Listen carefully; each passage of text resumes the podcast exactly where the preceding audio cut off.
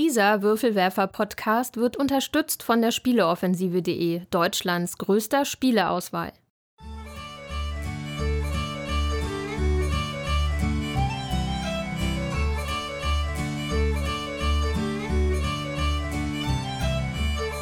Willkommen zur neuen Ausgabe des Großen Wurfs, dem monatlichen Podcast der Würfelwerfer über Brettspiele, Kartenspiele, alle Spiele und hier sind eure Gastgeber Jutta Wittkabel, Thomas List und Andreas Geiermann.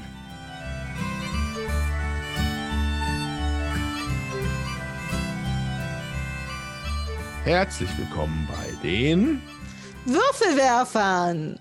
Das war's schon. Also Ja. zumindest was, was das Leute rumschreien angeht. Hallo, liebe Hörer. Wir sind's wieder, eure Würfelwerfer. Ähm, die Fachleute unter euch werden es sofort bemerkt haben. Wir sitzen wieder zu Hause vor unseren Kisten.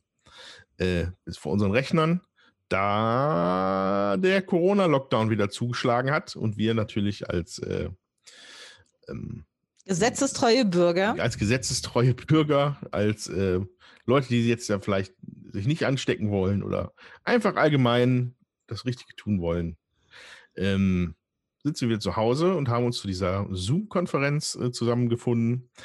Ähm, bisschen schade, weil wir hatten eigentlich eine fette Episode geplant. Ähm, alles wird jetzt ein bisschen umdisponiert. Ähm, äh, man kann das jetzt zumindest auch schon mal verraten. Wir hatten äh, eine Episode schon aufgenommen für den Zeitpunkt, wo ihr jetzt diese Episode hört, und zwar äh, über Roll and Write und Flip and Write Spiele. Ähm, die haben wir jetzt aber dann jetzt kurzerhand äh, in den Januar geschoben, weil sonst hätten wir nämlich heute für Januar aufgenommen und das fällt leider weg und wir wollten im Januar dann nicht zugeben, dass wir gerade im Lockdown sitzen.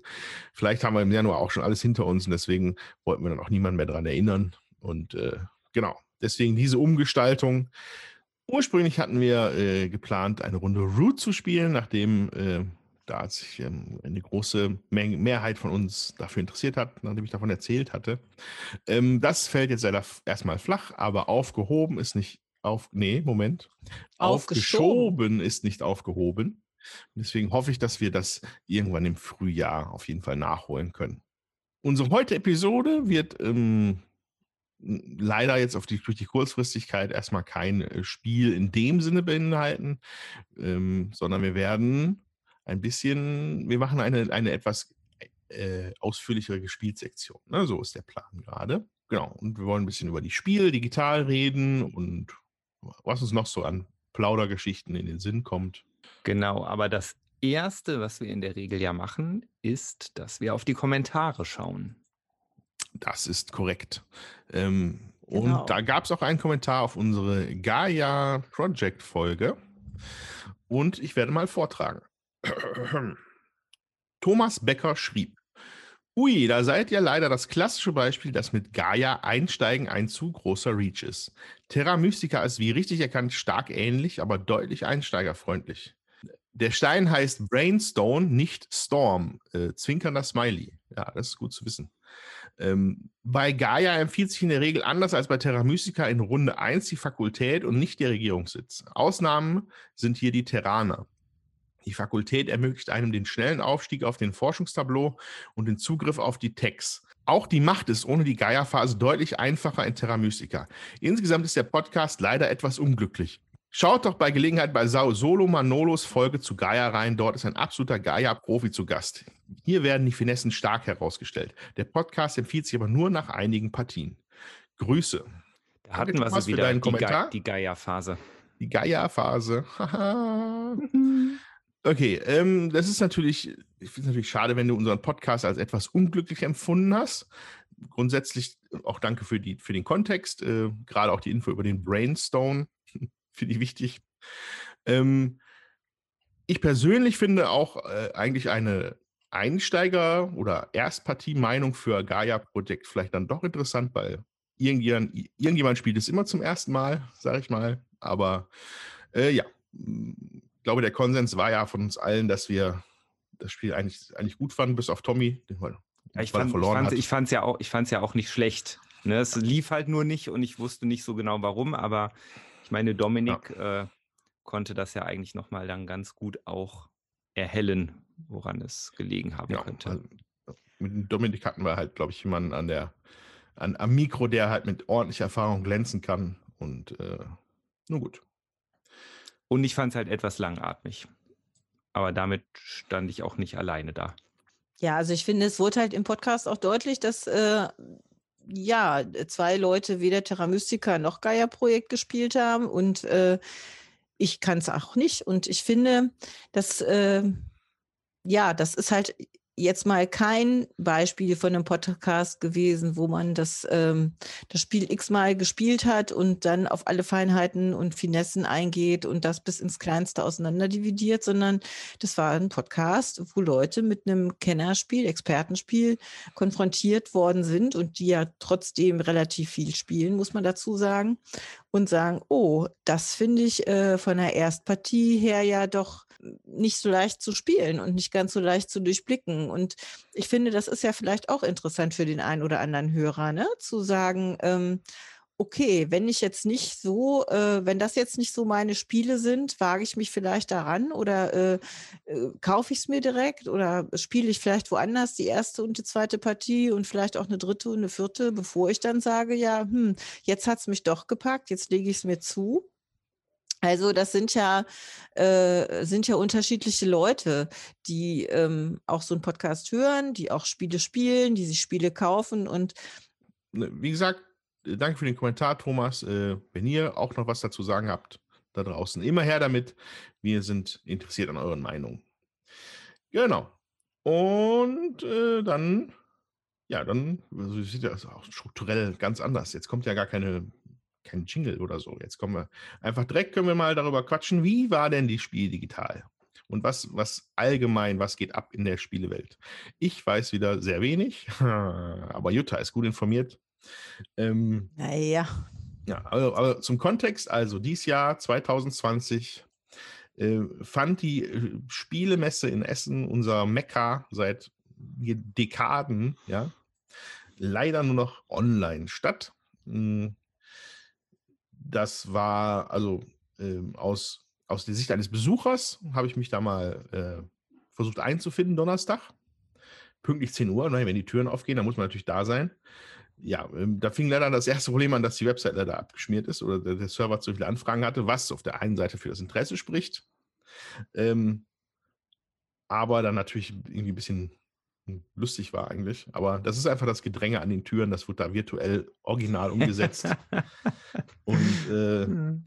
ja, also ich habe wirklich nur wenig Erfahrung sammeln können. Ähm, ich glaube, dass vieles da war auf der Messe von den großen Verlagen.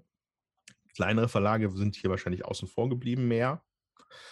Ähm, schön war halt, dass, also man konnte halt sehen, also Leute wie, also Verlage wie Pegasus oder Asmund, die haben halt dann noch, die haben halt sehr viel Arbeit da reingesteckt. Ne? Also du konntest dann halt über diese Oberfläche dann halt zu den größten, großen Städten hin. Da war dann ein, ein, äh, ein Stundenplan, würde ich ihn fast nennen, wo Leute dann halt eingetragen hatten, okay, dann und dann streamen wir das oder wir machen hier mal ein Panel oder wir machen das hier. Ähm, viele haben auch angeboten, dass man bei Tabletopia dann über einen Link eventuell das Spiel spielen konnte. Äh, da hatte ich leider halt immer alle Tische voll. So, das hat halt nie funktioniert, so wie ich mir das, wie ich mir das hätte gewünscht. Ähm, ich weiß gar nicht mehr, ich habe einfach relativ zufällig mir ein Spiel rausgesucht, das das hatte. Ich weiß gar nicht mehr, was das war. Da konnte man am Endeffekt nur noch zuschauen, was dann aber den nur zuschauen bringt halt nichts, ohne den, wenn die Unterhaltung oder die Erklärung der Regel dabei zu hören. Das ist natürlich der Vorteil, wenn du live bist. Ähm, äh, vor Ort, dann kann, kriegst du mehr mit von der Partie, als wenn du Leuten dann irgendwie stillschweigend dann beim Online-Chat zuguckst oder so beim Online-Spielen. Ähm, das mag aber vielleicht auch einfach, ich habe vielleicht den falschen Knopf gedrückt, kann auch sein. Ich habe versucht, da ähm, auch reinzugehen und äh, mir ist das auch gelungen, sag ich mal, aber ähm, ich wollte erstmal, also wir haben versucht, auch zu so einem Spiel zu kommen, das ist aber auch nicht gelungen und dann haben wir uns verschiedene Verlage angeguckt, äh, unter anderem eben auch die Via Games, die kommen ja ähm, aus Portugal und Spanien und dann war die Seite auf Spanisch oder Portugiesisch äh, geschrieben und gehalten und dann habe ich natürlich nichts verstanden. Und das ist bei mehreren Sachen vorgekommen. Ne? Also wenn man nicht gerade ähm, englischsprachigen Verlag hatte, dass man halt auch auf, aus, auch auf ausländischen Seiten gelandet ist, wo äh, man der Landessprache vielleicht nicht ganz mächtig war. Mhm. Ähm, da ist man dann einfach weitergeleitet worden. Das ähm, ähm, ja, fand ich äh, ein bisschen erschreckend und ich hatte dann auch keine Lust, großartig rumzusuchen und habe stattdessen ähm, das offizielle äh, Messe, den offiziellen Messestream geguckt zum Teil und äh, habe auch Bibelradio gehört und äh, habe halt auch mir angeschaut, was andere äh, YouTuber und Blogger dann auf Deutsch halt noch so äh, gebracht haben. Und das fand ich ganz interessant. Und ähm, ja, das war dann so eher das, mit dem ich mich dann beschäftigt hatte. Mhm. Weil ähm, das war mir auch sonst zu zeitaufwendig. Also ich hatte keine Lust, mich da überall durchzuklicken. Normalerweise geht man ja über die Messe und hat so das Erlebnis, man geht durch die Stände, man hat sich vielleicht vorher schon eine Liste gemacht, was man sich irgendwie angucken wollte oder so und ja. äh, schaut sich das dann eben an und ähm, versucht da irgendwie einen Eindruck zu gewinnen, indem man entweder zuschaut oder gerade äh, die Erklärung mitkriegt oder eben auch ausprobieren kann. Und ähm, da muss ich sagen, das Feeling, wir haben ja schon mal äh, hier über digital aufgenommen und gespielt. Das ist für mich nicht das gleiche wie am Tisch. Von daher ist das, ähm, war das für mich jetzt auch nicht so wichtig, das auszuprobieren, weil ich einfach finde, dann ähm, kann ich mir auch die Regelerklärung anschauen auf Deutsch und äh, kann überlegen, hm, habe ich überhaupt Lust, das auszuprobieren und das versuchen dann irgendwann später in Live mal äh, umzusetzen. Weil für mich das am Computer nicht einem Live-Erlebnis entspricht. So, dann habe ja. ich mich da gar nicht reingewählt. Ja, und zumal ja auch bei, bei so einem Online-Ding im Vergleich zur Realität auf einer Messe ähm, ich sag mal, das ist das Thema Tischpräsenz von so Spielen. Ähm, das wirkt natürlich ganz anders, ne? wenn du da Leuten stehst. Du siehst schon so eine Traube Leute, da bist du erstmal schon mal ganz gespannt, was da ist. Und dann schielst du über die Schulter und dann siehst du da mhm. ein fantastisch aussehendes Spiel. Ist ein ja. ganz anderes Erlebnis, das kann man nicht anders sagen.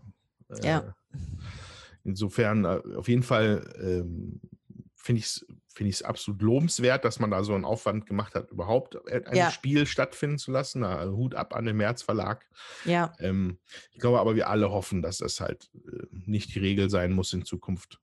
Und äh, ja. Und, äh, ja. ja. Ja, aber an, ich habe mir dann auch Spiele angeguckt, äh, an denen ich vielleicht sonst vorbeigelaufen wäre. Ein Beispiel war mhm. zum Beispiel Punktesalat. Das ist so ein kleines Kartenspiel, Set-Collection-Spiel, äh, wo man irgendwie Gemüse sammelt und dafür Punkte kriegt. Ähm, das gab es ja letztes Jahr auch schon auf der Messe äh, auf Englisch und äh, das hat mich äh, gar nicht so angesprochen. Und äh, jetzt, nachdem ich da das äh, Beispiel mir angeguckt habe, das äh, Let's Play, würde ich sagen, ja, komm, ich lasse mich auch mal drauf ein. So, ich würde das auf jeden Fall mal ausprobieren wollen. Mhm. Ne? Also das führt schon auch zu Sachen, die ähm, die ich vielleicht sonst äh, nicht gemacht hätte. Oder ähm, jemand, der dann sagt, ja komm, das ist aber cool, das ausprobieren, hat es dabei. Und dann probiert man es halt aus, weil es ja auch nicht lange dauert. Ne? Aber mhm. jetzt hätte ich auch Lust, das so hm. zu machen. Ja, ich, ich vermisse trotzdem so die Taschen voll mit irgendwelchen Spielen. Das war, das war ein bisschen, ehrlich ist es ein bisschen traurig. Also wir sind jetzt hier Anfang November. Normalerweise wäre man jetzt noch gerade völlig beglückt von seinen Einkäufen. Ja, ja. äh, äh, das ist leider ein bisschen schade. Mhm. Ja, und es ist ja auch gar nicht alles fertig geworden tatsächlich, ne? weil man dann einfach normalerweise ist Messedatum, es muss alles fertig werden. Jetzt ist natürlich ja. auch Corona geschuldet. Die Produktion auch im Ausland hat ja nicht mhm. ganz so schnell ja, stattfinden können, wie ähm, das in anderen Jahren waren, sage ich jetzt mal. Und äh, dann hätte man vielleicht auch nicht so viel mitnehmen können, wenn sie tatsächlich äh, real stattgefunden hätte. Aber das ist natürlich auch so ein Punkt. Ne? Und ja. Ich finde aber auch, das fehlt mir auch. Also zu gucken, was sieht denn cool aus, vielleicht auch das eine oder andere Schnäppchen abzugreifen. Das hat man ja auch dann schon mal gemacht. Ja. Spiele, die vielleicht drei, vier Jahre vorher noch relativ teuer waren, wo man sich dann überlegt hat, hm, will ich das jetzt überhaupt haben oder so. Dann hat man dann, hm. äh, dann im Schnäppchen äh, dann doch vielleicht mal zugegriffen. So. Ja. ja. Wobei, wobei ich glaube ja, manche Anbieter äh, haben das ja Also, so, also ich glaube halt Feuerland hatte mal so ein paar Sales vorher, Spieleoffensive hat sicherlich auch irgendwas gemacht. Die haben, Ja, ja. die haben schon versucht, das so ein bisschen aufzugreifen, ne? diese, diese Kauflust im Ende Oktober, ja. Äh, aber hat es hat doch auch nicht gezögert. Also ich habe da nichts gekauft. Also mi mich hat es nicht angesprochen. Wir haben jetzt tatsächlich heute ist ein Paket angekommen. Ich freue mich sehr. Ähm, wir haben dann jetzt mal zugeschlagen, aber auch nur ähm, drei Spiele bestellt. Davon war eins auch ein älteres. Nämlich Blätterrauschen haben wir bestellt, Paris Stadt der Lichter und äh, der Steffen wollte gerne Roleplayer ausprobieren, was wir ja auch Mhm. noch nicht äh, äh, gespielt hatten und hier haben. Und ja, so kleinere Ausgaben gemacht, ne? Ähm, und auf andere Sachen ähm, wartet man dann vielleicht auch. Wozu ich sagen muss, Paris Stadt der Lichter, das ist ja von Devir, das hat mich letztes Jahr schon angesprochen. Und weil wir Funtails letztes Jahr auf der Messe ähm, Stand hatte und ich beim Verkaufen geholfen hatte, bin ich ja gar nicht Hm. dazu gekommen, äh, mir großartig viel anzugucken. So äh, und äh, hatte mir das dann nicht angeschaut und aber gehört, dass Kosmos das auf Deutsch bringt und ähm, ja, dieses Jahr ist es da und da freue ich mich auch drauf, das nachher oder im Laufe der nächsten Tage mal ausprobieren, auszuprobieren mit dem Steffen. Ja, also ich hätte natürlich auch gerne äh, irgendwie so mal mir ein paar Sachen angeschaut. Ich hätte also es gerne selber mal gespielt hier ähm, überraschender, nicht überraschenderweise New York Zoo, ja, von Rosenberg Puzzler. Ah ja, Hätte ich mhm. natürlich gerne mal gesehen. Und ja, und wahrscheinlich viele, viele Dinge, die mir da ins Auge gesprungen wären auf der Messe, die Ja. leider nicht möglich war dieses Jahr. Ist dir denn irgendwas ins Auge gesprungen, wo du sagst, oh, das äh, würde ich auch gerne noch haben oder da bin ich heiß drauf? Mm, Ja, also äh, das sind jetzt vor allem natürlich grundsätzlich bei mir die üblichen Verdächtigen, wie gesagt, halt New York Zoo. Ich hätte sehr gerne schon mal einen Blick auf äh, äh, Flügelschlag Ozeanien geworfen. Ja. Ja, Da, äh, das soll jetzt Ende November kommen. ja. Da bin ich natürlich ganz, ganz heiß drauf. Äh, ansonsten, wie gesagt, ich bin in nicht großartig zu großer Informationsmöglichkeit gekommen vor der Messe. Selber hier ein bisschen viel um die Ohren gehabt mit unseren Projekten und deswegen fiel das dann so ein bisschen hinten über bei mir leider. Also was mich noch angesprochen hatte, muss ich sagen, ist ein Spiel, das heißt äh, Mikro Makro Crime City. Das ist ähm, von der Edition Spielwiese. Es ist irgendwie so ein riesen äh, Spielplan in der Form eines Wimmelbildes und du hast so kleine Aufgabenpäckchen, wo drauf steht, du musst irgendwas gucken und rausfinden. Ja. Du kannst auch den Schwierigkeitsgrad einstellen, wohl, wie viele Karten äh, du anschaust. Dementsprechend schwieriger ist das, was irgendwie zu finden. Ähm, das habe ich halt jetzt auch nur, äh, weiß ich das alles nur, weil ich dann eben die Sachen mir angeschaut habe und das äh, verfolgt habe. Und das würde ich gern, also da, das würde ich gerne spielen, weil ich das einfach total witzige Idee finde, äh, ein Spiel so zu konzipieren und äh, das zu machen. Und ähm, mega lustig. Also finde ich das, dass man das so, äh, also eine ganz äh, kreative andere Art nochmal mit was umzugehen. Ja, das reizt mich, mir das anzugucken, muss ich sagen. Cool, hört sich gut an. Ja. Hört sich gut an. Hast du irgendwas, ge- Tommy, was du da gesehen hast oder mitbekommen hast in letzter Zeit? Nee, nee, da muss ich leider komplett passen. Also ich habe tatsächlich auch einmal versucht, ähm, auf der Seite einzusteigen, aber ich habe dann auch nur wahllos ein bisschen rumgeklickt und habe irgendwie nicht wirklich was gefunden, was mich ähm, interessiert hätte und bin dann auch, habe es dann einfach relativ schnell au- aufgegeben. Ich Mhm. muss aber ganz klar sagen, das lag jetzt eher an mir. Also ich hätte es mit Sicherheit mit mehr Vehemenz probieren können, da einzusteigen. Mhm. Habe ich dann aber nicht. Ja, aber ich finde, das liegt ja schon auch immer an einem selber, ne? Also ich, Ja, ja, sage ich ja. Für mich war es halt wirklich so, dass mir dann äh, der Aufwand äh, zum im Verhältnis äh, äh, zu dem, was ich dann vielleicht erreicht hätte, war mir in dem Fall irgendwie zu gering. So war ich, habe ich mich dann mit Podcasts und äh, Videostream und so zufrieden gegeben. Aber es ist natürlich, finde ich, überhaupt nicht das Gleiche, als wenn man dann da ist. Aber muss ja auch jeder entscheiden, was kann ich, was spricht mich an, was will ich machen, wie will ich das Ganze verfolgen. Ne? Sind ja auch relativ viele Leute da gewesen, anscheinend, oder also was ich halt in, also die haben das ja 24 Stunden, hat man ja halt gestreamt und konnte da auch zugreifen.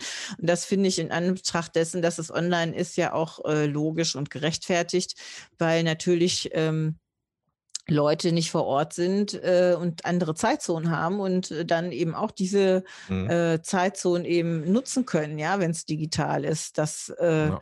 alles andere wäre total unlogisch gewesen, sage ich mal, und hätte ganz vielen Nutzern die Möglichkeit ähm, verwehrt, da äh, auch Erfahrungen zu machen. Und ich glaube, das ist natürlich für die Leute, die äh, gar nicht so einfach nach Europa kommen können und ähm, äh, das Messefeeling da in Europa erleben können äh, und äh, das gerne äh, eben da auch mal teilnehmen können. Ich denke, für die Leute war das, glaube ich, super.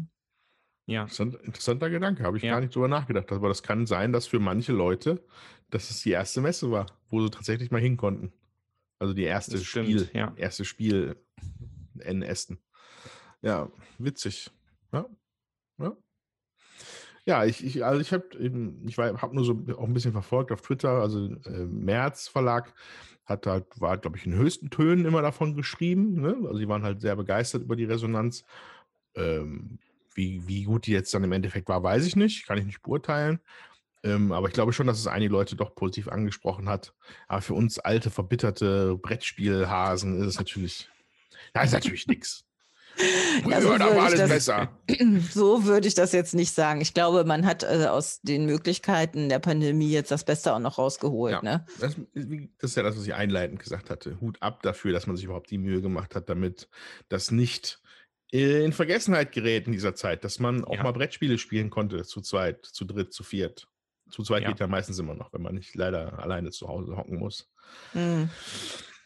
Genau. Ähm, also, ähm, was, was mir noch interessanterweise vielleicht dazu aufgefallen ist, es gab ja sogar eine Konkurrenzveranstaltung. Was? Wie? Ja. Wo? Ja, möchte man jetzt. Mehrere, ne?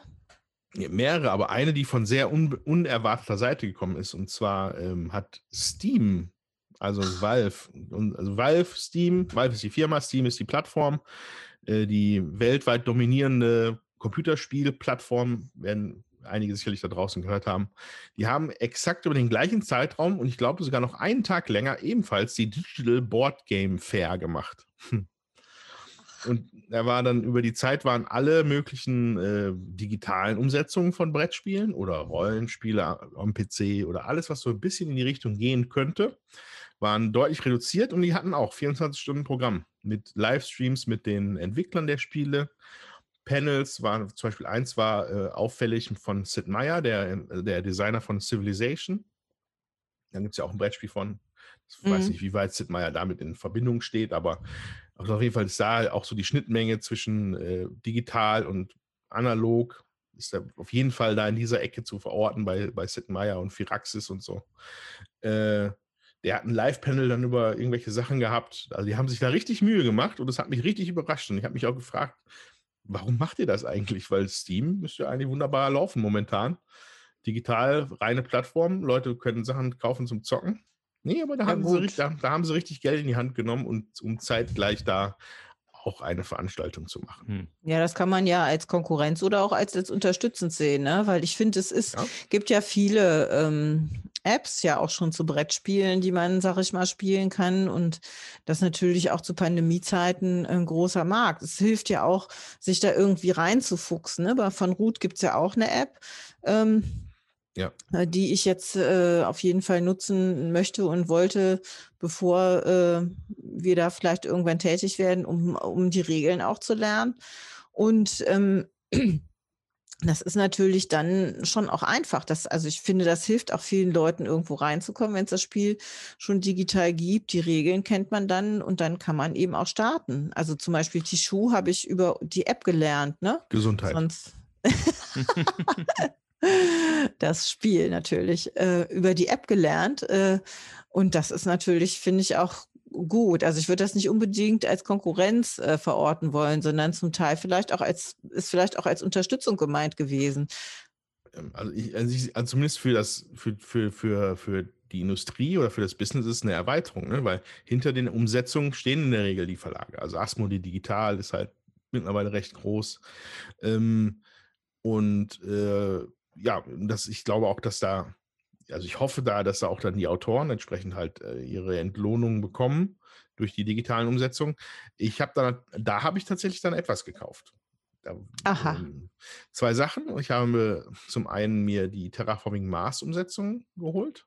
Mhm. Weil die Rabatte waren halt reizvoll, ne? So. Steam ist halt immer, Mhm. wenn er so, wenn da die Prozente, wenn, wenn Gabe Newell da die Portemonnaie aufmacht und da die Rabatte rauspurzeln, ist immer schön. Jedenfalls die Terraforming Mars Umsetzung habe ich mich noch nicht großartig mit beschäftigt, scheint aber ordentlich zu sein, äh, die, die PC-Umsetzung davon.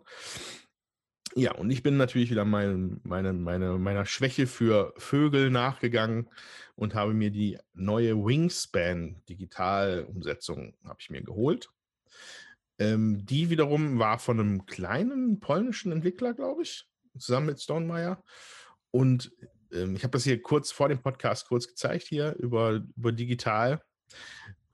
Bildhübsche Umsetzung meiner Meinung nach. Also es ist alles handgezeichnete Bilder, das ist, ist äh, ansonsten ist es das ganz normale Spielsystem, ähm, aber mit, natürlich mit so ein paar grafischen Tricks und Kniffen. Also ne, bei Wingspan hast du ja diese drei Ebenen normal, den Wald, diese Wiesen und das Wasser oder, die, oder den See. Und die sind halt auch digital umgesetzt, aber in so einer, du kannst halt frei in so einem Spielfeld dich bewegen über jetzt, ähm, das nennt sich, glaube ich, Parallaxen, so hintereinander geschichtete Ebenen, auf die man mit dem Mausrad rauf und runter scrollt und dann fährt er Mhm. so über die Landschaft und das hat mich direkt, hat mich das direkt abgeholt. Dazu läuft da entspannte Gitarrenmusik. Ähm, eine rundum chilliges Erlebnis, wenn ich das mal sagen darf. Und äh, ja, ermöglicht halt Wingspan einfach relativ schmerzfrei äh, einfach mal auch gegen ein Automat zu spielen, ohne dass man es aufbaut. Mhm. So, ähm, meiner Meinung nach sehr empfehlenswert, aber das, ich bin ja da bei Wingspan, bin ich ja abseits jeglicher Rationalität. Ne? Ja, Sehr schön. Ja. Ja, das finde ich halt, dass man so ein Spiel, wenn man das alleine spielt, dann eben auch noch aufbaut, nur für sich selber und so, das schreckt mich immer so ein bisschen ab beim Solospielen, muss ich sagen. Wenn das irgendwie was Kleines ist, dann mache ich das lieber. So bei Flügelstark, das dauert ja dann schon nochmal, bis man das so ein bisschen aus der Packung hat und so, oder Terraforming Mars. Ähm, das, äh, da Terraforming Mars stelle ich mir schon stell mir nochmal deutlich schlimmer vor als Wingspan. Also mein Wingspan habe ich tatsächlich auch schon recht häufig, also das physische Wingspan relativ häufig solo gespielt. Da hat man natürlich dann eine Tütchen, wo die Automakarten drin sind, dann weiß ich schon, wo du hingreifen musst und dann ist es auch relativ schnell aufgebaut. Mhm. Ähm, aber es ist natürlich auch nochmal äh, online sowas äh, oder halt als digitale Version, das ist halt nochmal noch mal ein Level mehr an, an, an Gemütlichkeit, was man da, also da muss ist gar kein Aufwand mehr, außer einfach mal einen Klick. Ja, und es ist immer noch verteufelt schwer, da irgendwie mal auf, den grünen Zweig zu kommen bei Wingspan. Was Ja. da schade ist, der, was da ein bisschen schade ist bei der digitalen Umsetzung, dass Europa noch nicht dabei ist. Ach, schade, ja. Ich hoffe, dass das irgendwann mal nachgereicht wird und im Idealfall auch vielleicht nicht gegen Bezahlung, aber ich befürchte schon.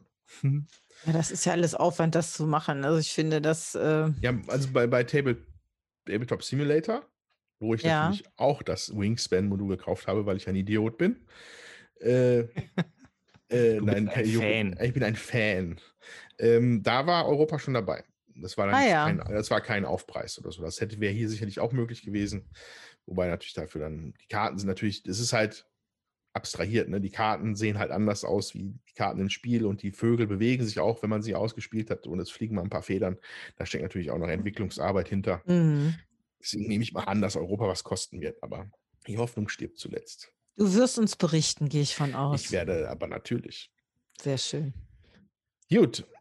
Okay, ähm, so viel dann dazu. Ähm, wir würden uns natürlich sehr dafür interessieren, was eure Erlebnisse mit der Spiel digital waren. Ähm, schreibt uns doch in die Kommentare oder äh, schreibt uns bei Twitter. Wir äh, sind gespannt auf eure Meinung. So, und dann wird jetzt von dem, wird jetzt in den normalerweise vor ersten Teil einer Sendung übergeleitet, was heute der zweite Teil der Sendung sein wird, und zwar in unsere Gespielt-Sektion. Genau. Bis gleich.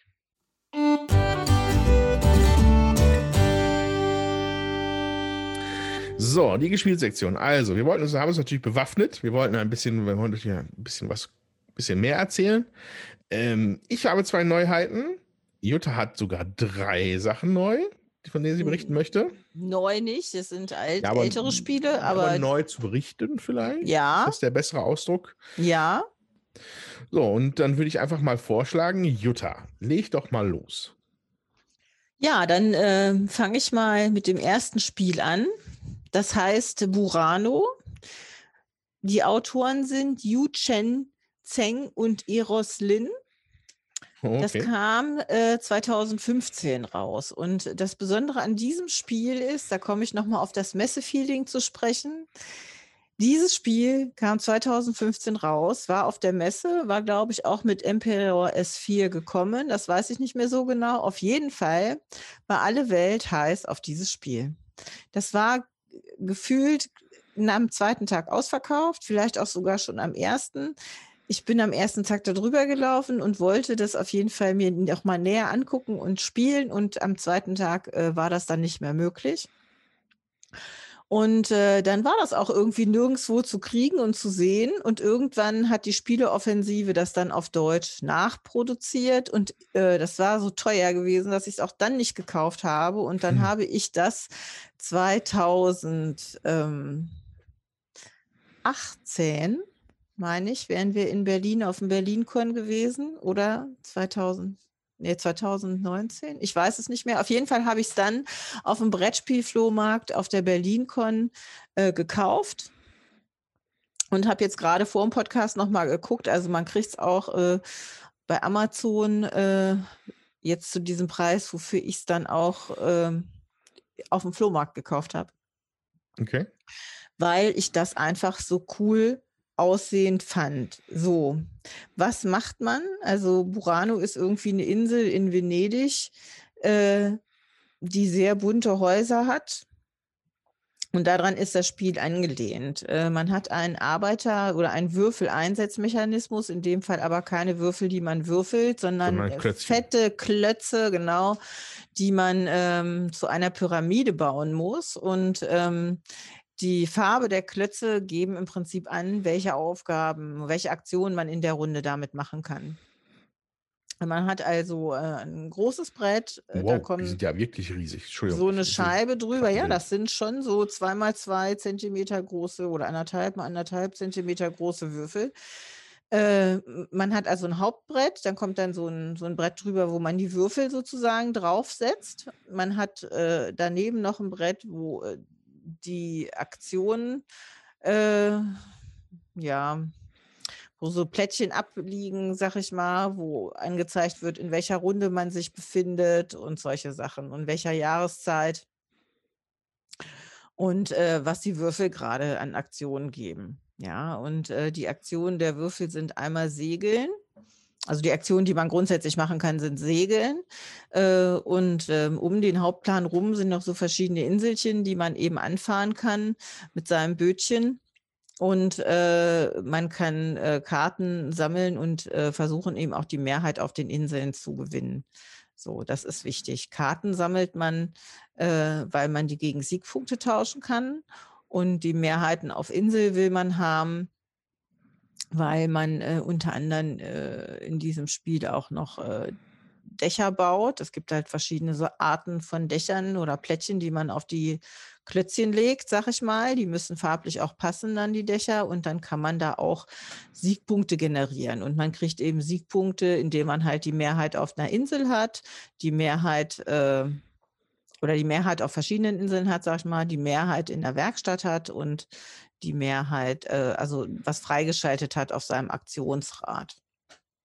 Das ist vielleicht ein bisschen wirr zu erklären, weil es ist irgendwie äh, doch sehr vielschichtig, äh, vielseitig auch dieses Spiel, vielschichtig.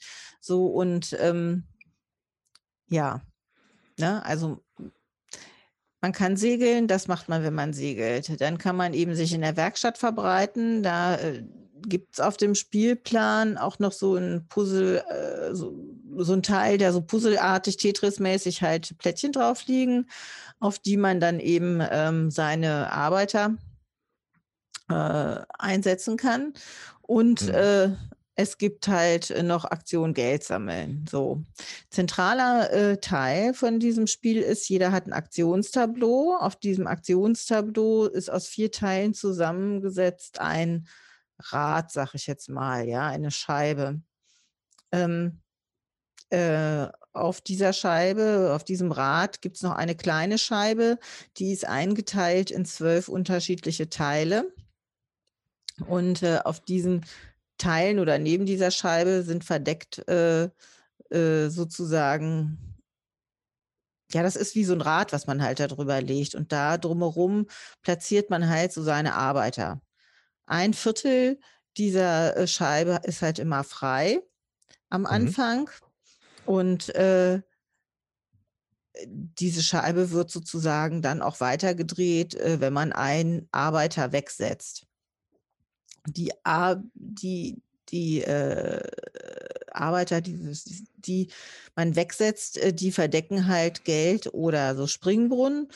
Und was eben auch wichtig ist, diese, dieses, die letzten drei Teile, die halt ähm, immer frei sind, äh, da, die zeigen auch, da sind auch Farben von, ähm, von Würfeln drauf abgebildet, sage ich mhm. mal. Und diese drei Farben sind eben wichtig, sowohl beim Segeln als auch beim Einsetzen äh, in die Werkstatt, weil das dann immer die, äh, äh, ähm, das immer generiert, wofür man halt Punkte kriegt. Also auf den Inseln liegen eben auch Farben, äh, Tokens mit drei unterschiedlichen Farben und auf der, in der Werkstatt sind halt auch unterschiedlich farbige Teile. So. Ich weiß nicht, ob man das ähm, ähm, jetzt so gut nachverfolgen kann, sage ich mal. Äh, wahrscheinlich eher nicht. Wer halt, guckt euch das am besten irgendwann mal an, äh, damit ihr da ein Bild von habt, äh, worüber ich spreche, vielleicht bei Gelegenheit. Ist auf jeden Fall ähm, geht es darum, die farbigen Würfel so auf das Feld einzusetzen, dass man im Anschluss darauf äh, noch passend farbige Dächer da draufsetzen kann, damit, mich, damit man möglichst viele Siegpunkte generiert. So. Okay. Und äh, die anderen Aktionen, die man halt machen muss, um diese Siegpunkte zu kriegen, müssen eben auch, ähm, gehen eben darum, dann Mehrheiten zu kriegen in dieser Werkstatt oder Plättchen oder das Rad relativ frei zu haben. Ich muss sagen, ich finde das Spiel krass. Krass. Krass. Ja, ja. erstmal. Äh, ja, ich bin auch ziemlich indifferent, ob ich es gut oder schlecht finde, sage ich jetzt mal. Also, weil mich fordert extrem dieses Aufbauen, also man, dieser Würfelpyramide, ja, weil man kann immer nur äh, Klötzchen runternehmen, die dann eben auch äh, frei da liegen. So, wenn ich also diese so Pyramide, ja, ja das, man baut also eine Pyramide. Jetzt ist das erste, was man macht im Spiel, jede Runde, also jede Jahreszeit so eine Pyramide auf. Von die unten sind neun Klötzchen, darüber sind vier Klötzchen und oben ist noch mal ein Klotz. So und dann muss ich ganz genau mir überlegen, was äh, was für einen Klotz setze ich denn da oben drauf? Was will ich überhaupt machen? Ich kann zwar Klötze auch aus meiner vorigen Jahreszeit Zeit äh, noch sozusagen neben dieser Pyramide stehen haben. Aber ähm, da sich dann jede Jahreszeit auch nochmal die Aktionsfarben wechseln, das wird am Anfang jeder Jahreszeit auch noch gemacht, muss ich halt wirklich genau überlegen. So, hä, hat mich echt extrem gefordert. So, das ist das eine. Mhm. Das zweite, äh, was eben wichtig ist, man kriegt wenn man Steine übrig hat, ähm, am, zu Beginn der nächsten Jahreszeit, also man baut dann halt so in seine Pyramide und wenn man dann Steine übrig hat, dann gibt man die zurück und kriegt dafür Geld. So. Wenn ich aber diese Werkstatt äh, lege, also man kriegt äh, so viel Steine, wie man Arbeiter noch auf seinem äh, Kreis darum hat, auch in der Anzahl, also auch in den entsprechenden Farben von den Häusern, die halt noch zugedeckt sind. So, ne? Also so, wenn ich jetzt äh, viele Arbeiter auf die Werkstatt lege, dann kriege ich halt wenig Klötzchen, weil ich die ja nicht, ich kann die zwar zurückholen, aber das, dann kriege ich meine Mehrheitswertung irgendwie nicht so. Und das ist alles so irgendwie miteinander verzahnt, dass ich noch nicht gut rausgefunden habe, wie ich das denn am geschicktesten spiele, all dieweil auch das Dächer platzieren, um Punkte zu kriegen, hat halt auch mit Timing zu tun. Und wenn dann die Würfel da nicht liegen, die Farben passenden, die ich brauche, ja. dann kann ich meine Dächer nicht platzieren, dann kriege ich keine Sonderkarten, die mir dann noch zusätzliche Aktionen erlauben, wofür ich dann auch nochmal einen Vorteil habe. Und wenn man das nicht machen kann, dann ist man ganz schön abgelust. Und ähm, ja, irgendwie bin ich da noch ziemlich indifferent, ob ich das jetzt cool oder nicht so cool finde. Vielleicht ist dann die die wichtige Frage vielleicht in dem Augenblick, ist es denn so, dass du es nochmal spielen möchtest, dass es dich denn reizt? Auf jeden Fall, weil ich das Gefühl habe, ich kann da noch besser werden. Aber ich, ähm, ja, ich äh, muss mal schauen. Also ich habe das einmal mit Brigitte und äh, ihren Kindern gespielt vor dem Lockdown. Und ähm, genau. und zuhört. Ja, und auch noch einmal mit einem anderen Freund, äh, der halt hier war, er Zweispielerspiel, der hat mich voll abgezogen. Weil natürlich auch in der Zweispielerpartie muss man wirklich gut aufpassen. Was hat, sind da für Klötze? Was kann der für Aktionen machen? Was hat der noch für Dächer? Wo stelle ich meine Klötze hin? Habe ich genug Geld? Also ich muss auch Geld bezahlen, wenn ich mehr als mhm. eine Aktion machen will. Äh, Habe ich genug Geld, um überhaupt diese Aktionen alle machen zu können? Und das ist ziemlich äh, miteinander verzahnt und ähm, ja, also da habe ich einfach gemerkt, da bin ich irgendwie, um das gut zu spielen, brauche ich, glaube ich, noch ein bisschen. Das hört sich auch ziemlich komplex an, finde ich. Es hört ja, sich so an, als ob der Tommy da wieder fünf Stunden dran spielen würde. also ich würde es, das nicht ausschließen. Ja, also ich finde, das ist schon ziemlich grübellastig. Das kann grübelanfällig sein. Und ähm, ja, das, ähm, also das ist doch so ein, so ein Hirnverzwirbler irgendwie. Ja, das ja. reizt mich auf der einen Seite. Auf der anderen Seite ähm, weiß ich nicht, ob ich da jemals richtig gut drin werde und ob mich nicht alle nur immer irgendwie abziehen, weil ich das äh, nicht blicke, da meinen richtigen Klotz oben auf die Pyramide zu setzen, weil ja. ich noch von letzter Runde die Farben im Kopf hatte und nicht genau geguckt habe, zum Beispiel, was diese Runde ist und dann nein, jetzt, ich hätte eigentlich doch erst Geld holen müssen, jetzt kann ich das nicht machen und dann meinen Zug im Prinzip nur aus einem, also mein, mein aktueller Zug nur aus einer Möglichkeit besteht, anstatt aus vielleicht dreien, ja, und ich nur einen Klotz runtersetze und eine Aktion kostet nichts, da kriegt man noch ein Geld für und ich dann warten muss wieder, weil ich dann schlecht kalkuliert habe oder so. Das ja. ist echt übel. Ja. So. Ich habe mir jetzt auch gerade mal auf Boardgame Geek das aufgerufen und mal die Bilder angeschaut. Das sieht schon krass aus. Ja, es scheint mir eine interessante Verquickung zu sein von, von so normaleren, üblicheren Euro-Mechaniken mit halt so einer, so einer räumlichen Geschichte halt, ne? dass, man, dass man sich halt räumlich da mit diesem Bau dieser, dieser Häuser da auseinandersetzt. Ja. Das ist auf jeden Fall etwas, was so gehirnmäßig erstmal nicht unbedingt immer angesprochen wird bei so einem Euro. Ähm, sieht auf jeden Fall interessant aus. Ich sag mal, die Bewertungen bei Walking Geek sind eher so mittel. Ja. Also, das kann ich, ich, ich kann das auch verstehen, weil also dieser Werkstattmechanismus da, der, ähm, der erschließt sich gar nicht, warum man das am Anfang machen sollte. Ne? Also hm, es hat sich jetzt eher erschlossen, sage ich mal, erstmal durch die Gegend zu fahren und äh, Fischchenkarten zu sammeln und die abzugeben, um dadurch nachher Siegpunkte zu generieren durch so eine Sect Collection und nachher vielleicht in die Werkstatt zu gehen, um möglichst viele Arbeiter da liegen zu haben, weil man dann ja doch nicht mehr alle Aktionen machen kann. Aber dadurch, dass man eben auch nur Arbeiter für die, also Würfel kriegt, wo man noch Arbeiter stehen hat auf seinen Häuschen, äh, also auf den Farben, da kriegt man dann halt auch nicht alle Farben wieder. Oder man muss hier Prestigepunkte ausgehen. Also da gibt es noch Privilegpunkte, die man halt hat auf seinem eigenen Tableau, wovon man auch noch mal was ausgeben kann, um äh, sich auch noch mal einen farbigen Klotz seiner Wahl nehmen zu können, wenn der dann halt noch da liegt. Das hatten wir also im Vierspielerspiel,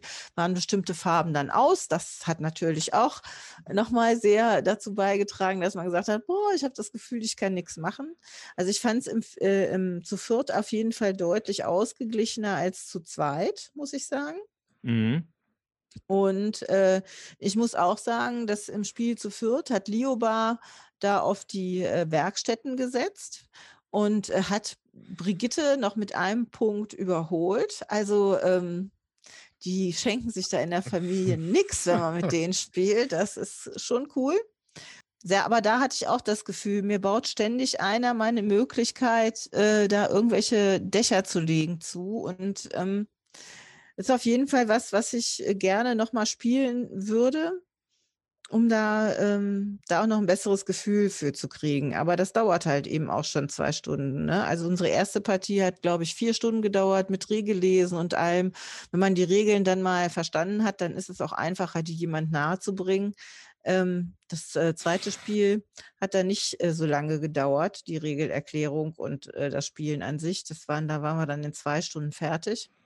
Wenn jemand das ausprobieren möchte, ich empfehle euch wirklich, wenn es jemand hat, äh, das mal zu testen oder ähm, äh, oder wenn man wieder in die Spielerausleihen gehen kann oder so, sich das mal ausleihen und zu gucken, ob das was für euch ist. Es ist auf jeden Fall kein einfaches äh, Familienspiel. Das ist schon eher Kenner- und Expertenbereich.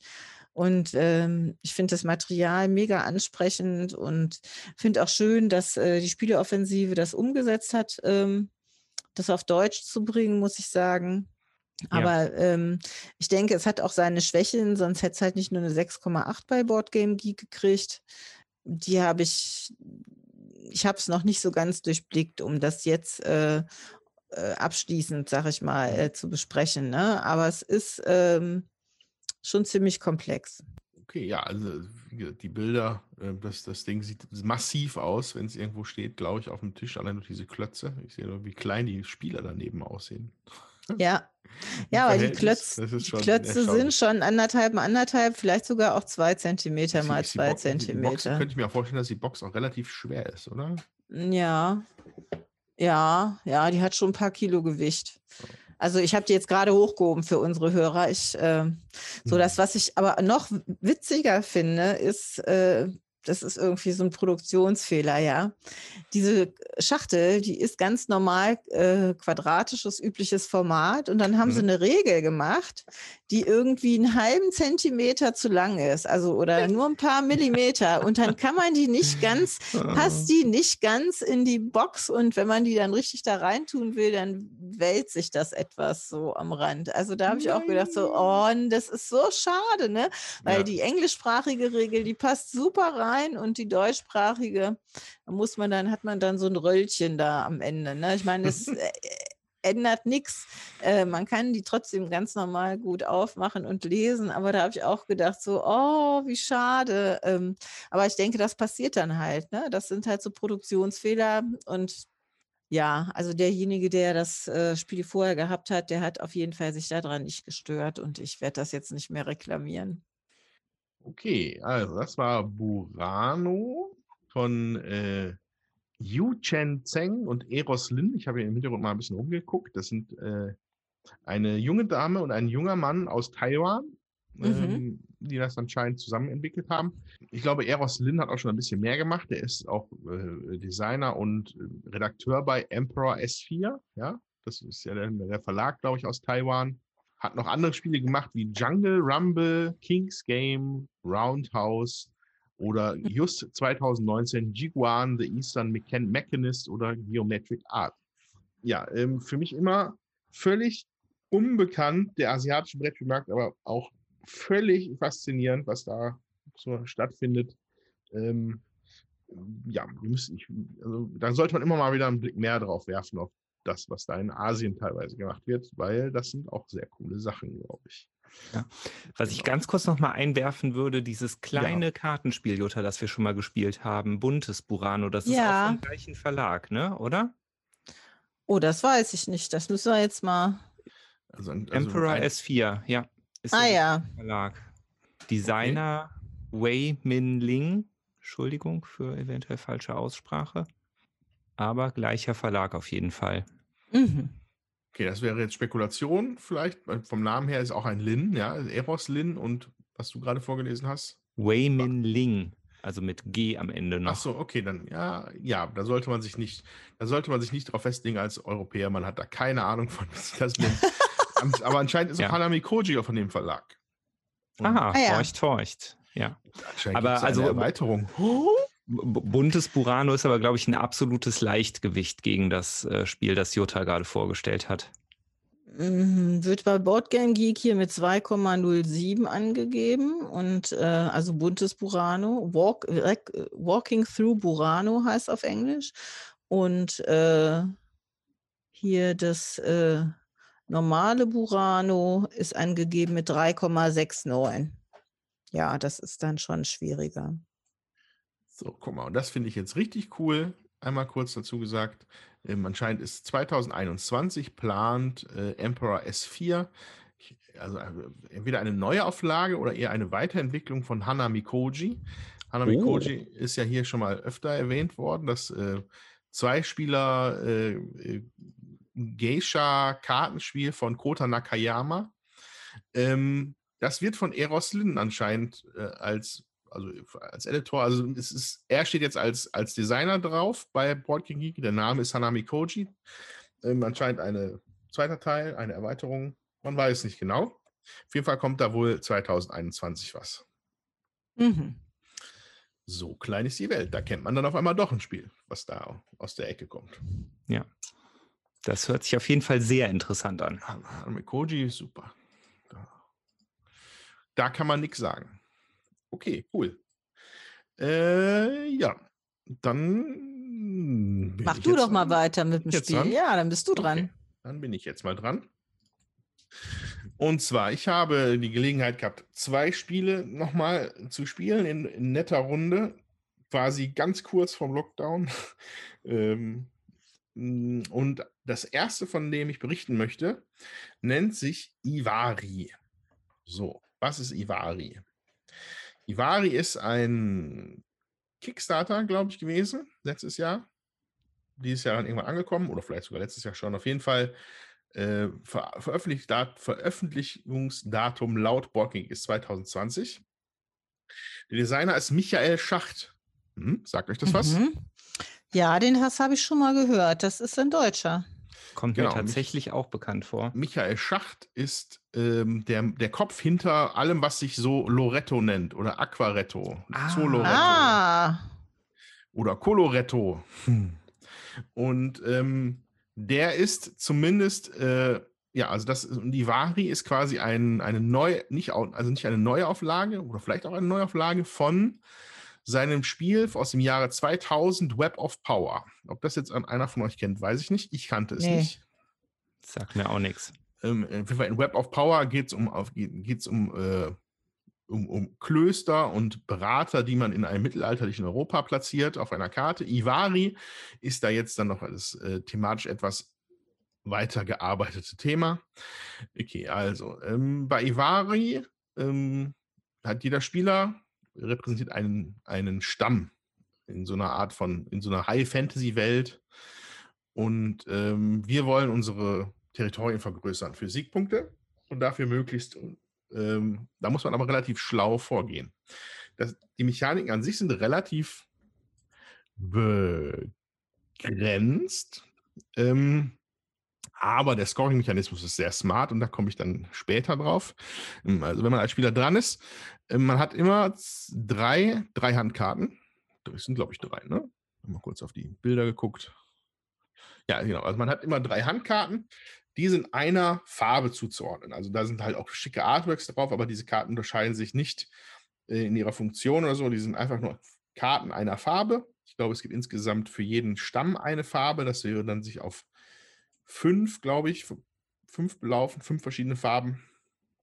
Es gibt einen Spielplan in der Mitte, wo so eine, ein, ein Kontinent aufgezeichnet ist, auf dem sich diese Stämme jetzt verbreiten wollen.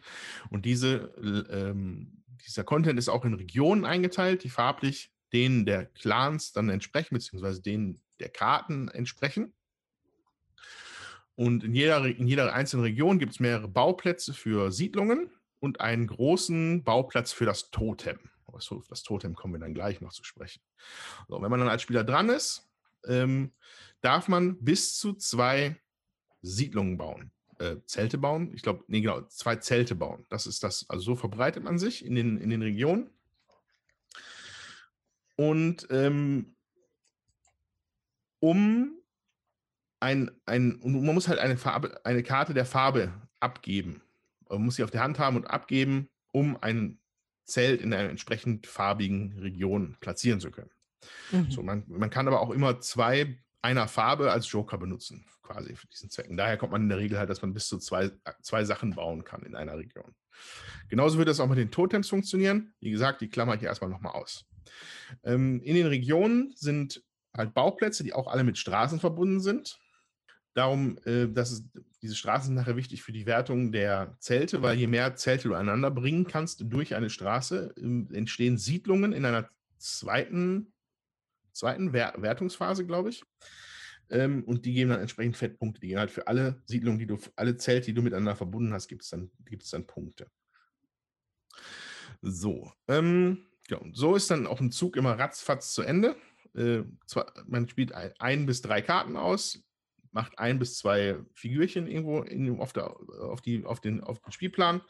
So geht es dann reihum, bis der Stapel irgendwann mal leer ist. Ähm, aus der Stapel hat immer eine Auslage von Vieren neben sich, von der, der man sich bedienen kann, weil man immer auf drei wieder aufzieht, wenn man gespielt hat, wenn man seinen Zug gemacht hat.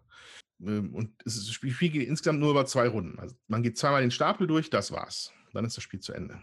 Mhm. Wie lange dauert das?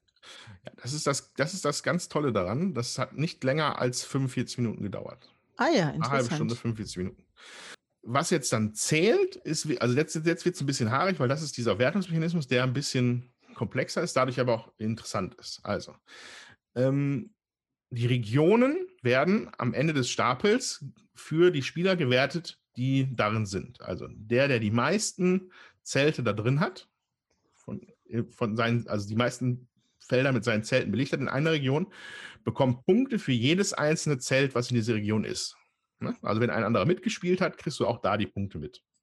Ah ja, also okay. Also quasi, wenn der rote Spieler vier Zelte hat und der grüne drei, dann würde der rote Spieler dafür sieben Punkte bekommen für die Region. So.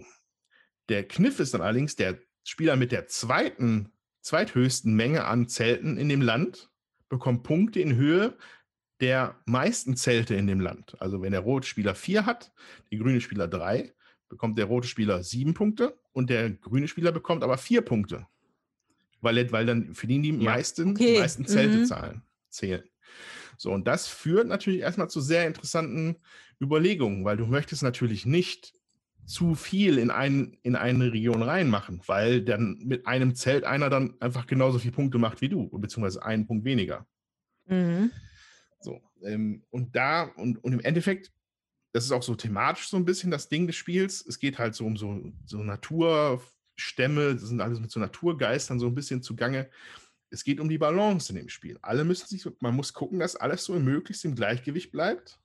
Und dann musst du aber halt strategisch oder taktisch halt dann genau zuschlagen an den richtigen Stellen und da das Gleichgewicht aus dem, aus dem Gleichgewicht bringen, um dann davon zu profitieren. Aber du darfst es nicht zu viel machen. Das funktioniert nicht mit dem Scoring-Mechanismus. Und das fand ich schon mal richtig cool. Und dazu ja. kommen dann aber noch äh, äh, Totems, die sind nämlich auch nochmal interessant. Wie gesagt, es sind halt der Spielplan. Ich weiß nicht, ob ihr den irgendwie vielleicht schon mal aufgemacht habt bei Board Game Geek oder so. Ja. Der ist relativ aus, ja. ausführ, ausführlich. Ähm, und da diese großen Felder sind für die Totems. Das heißt, jeder Spieler hat eine bestimmte Menge an so Totemscheiben. Ich weiß nicht, wie viele das sind, glaube ich, acht oder so. Und die kann man auch, also anstatt ein Zelt zu bauen, kann man auch ein Totem da reinstellen. So, äh, also eine Totemscheibe in die, in die Region legen. Wichtig ist dabei zu beachten, die Höhe des Totems ist davon begrenzt, wie viele Zelte einer Farbe in dieser Region sind. Wenn zwei Zelte da drin sind von einer Farbe, kann das Totem maximal zwei hoch sein. Mhm. Mm, und, diese, und die Totems werden nach dem, am Ende des Spiels quasi gewertet, nachdem der Stapel das zweite Mal durch ist. Und dann wird geguckt, wer die meisten, wer die Mehrheiten in den Totems hat. Also okay. du, du, begrenzt quasi die, die Höhe des möglichen Totems durch die Menge der Zelte. Ja. Aber du musst, möchtest halt eigentlich versuchen, die Mehrheit zu bekommen in den, in den Scheiben, weil dann kriegst du Punkte dafür. Wenn alle, da, wenn alle gleich viele Scheiben da drin haben in dem Totem, ähm, dann kriegen alle die Punkte. Bei Gleichstand kriegen alle immer die Punkte. Das heißt, dann ist es egal. Aber wenn du es dann halt schaffst, in der letzten Minute nochmal eine Scheibe draufzulegen, dann kippt das Ganze in deinen, in deinen, in dein, zu, de, zu deinen Gunsten um, sofern es allerdings äh, auch in einem anderen Land ist. Also die, die, die, diese ja, jetzt, jetzt, jetzt wird ein bisschen crazy, ne? Jetzt versteht man mich schon wieder nicht mehr. Ich, ich kenne es, es tut mir leid. Ähm, weil die, die, diese Regionen werden über, über die Grenzen quasi gewertet und da werden die Totems miteinander verglichen und dann werden unter Einbeziehung beider Totems die Mehrheit hat, der bekommt dann Punkte. So. Das heißt also, also wenn, einer, wenn einer das eine Totem in einem Land für sich gewinnt, kann es das Totem in dem anderen Land, kann es wieder ausgleichen. So, und dann hat wieder keiner was davon. Verrückt, ne? Okay. Das, ja. Das habe ich, jetzt nicht ganz auch. verstanden. Also ich, ja. ich, verstehe es auch nicht ganz, aber insgesamt finde ich, äh, klingt es sehr interessant und die Totems sehen sehr cool aus, finde ich. Also ich, äh, man vergleicht also immer zwei Länder miteinander. Habe ich das richtig genau, verstanden? Genau. Also wenn, jedes wenn Land schaust, mit dem angrenzenden, ja? Oder wie? Nee, nee also wenn ihr, wenn ihr schaut auf den Spielplan, da sind zwischen auf diesen Grenzen Zahlen. Eine 4 hm. oder eine, ganz links ist eine 4 zwischen dem roten und dem ja, Orangen. Ja, okay, ja, das konnte ja, ich sehen. Genau. Ja. Sehen. Und das sind, mhm. das sind die Grenzen von den Ländern, die miteinander verglichen werden. Ach man, so. geht, man geht am Ende des Spiels alle Zahlen durch. Ich glaube, es werden zwei auch noch zufällig verdeckt am Anfang des, der Partie. Mhm. Und dann wird halt die beiden Totems halt miteinander verglichen. Wenn man jetzt hier und ähm, nur dann, wenn du da die Mehrheit bekommst, kriegst du auch die Punkte für das Totem. Das wäre in dem einen Beispielbild, was ich hier habe, in dem roten Region ist eine rote Scheibe und zwei gelbe. Mhm. Und in dem anderen ist ein gelber, ein blauer und ein grüner. Das mhm. heißt, da mhm. hat dann eindeutig der gelbe die Mehrheit und bekommt Punkte für alle Scheiben auf den Totems. Ah, okay. So, ähm, so. und genauso kompliziert wie meine Erklärung sind dann teilweise auch die taktischen Überlegungen, die man da hat. Ich wollte gerade sagen, das ist ja nicht so einfach.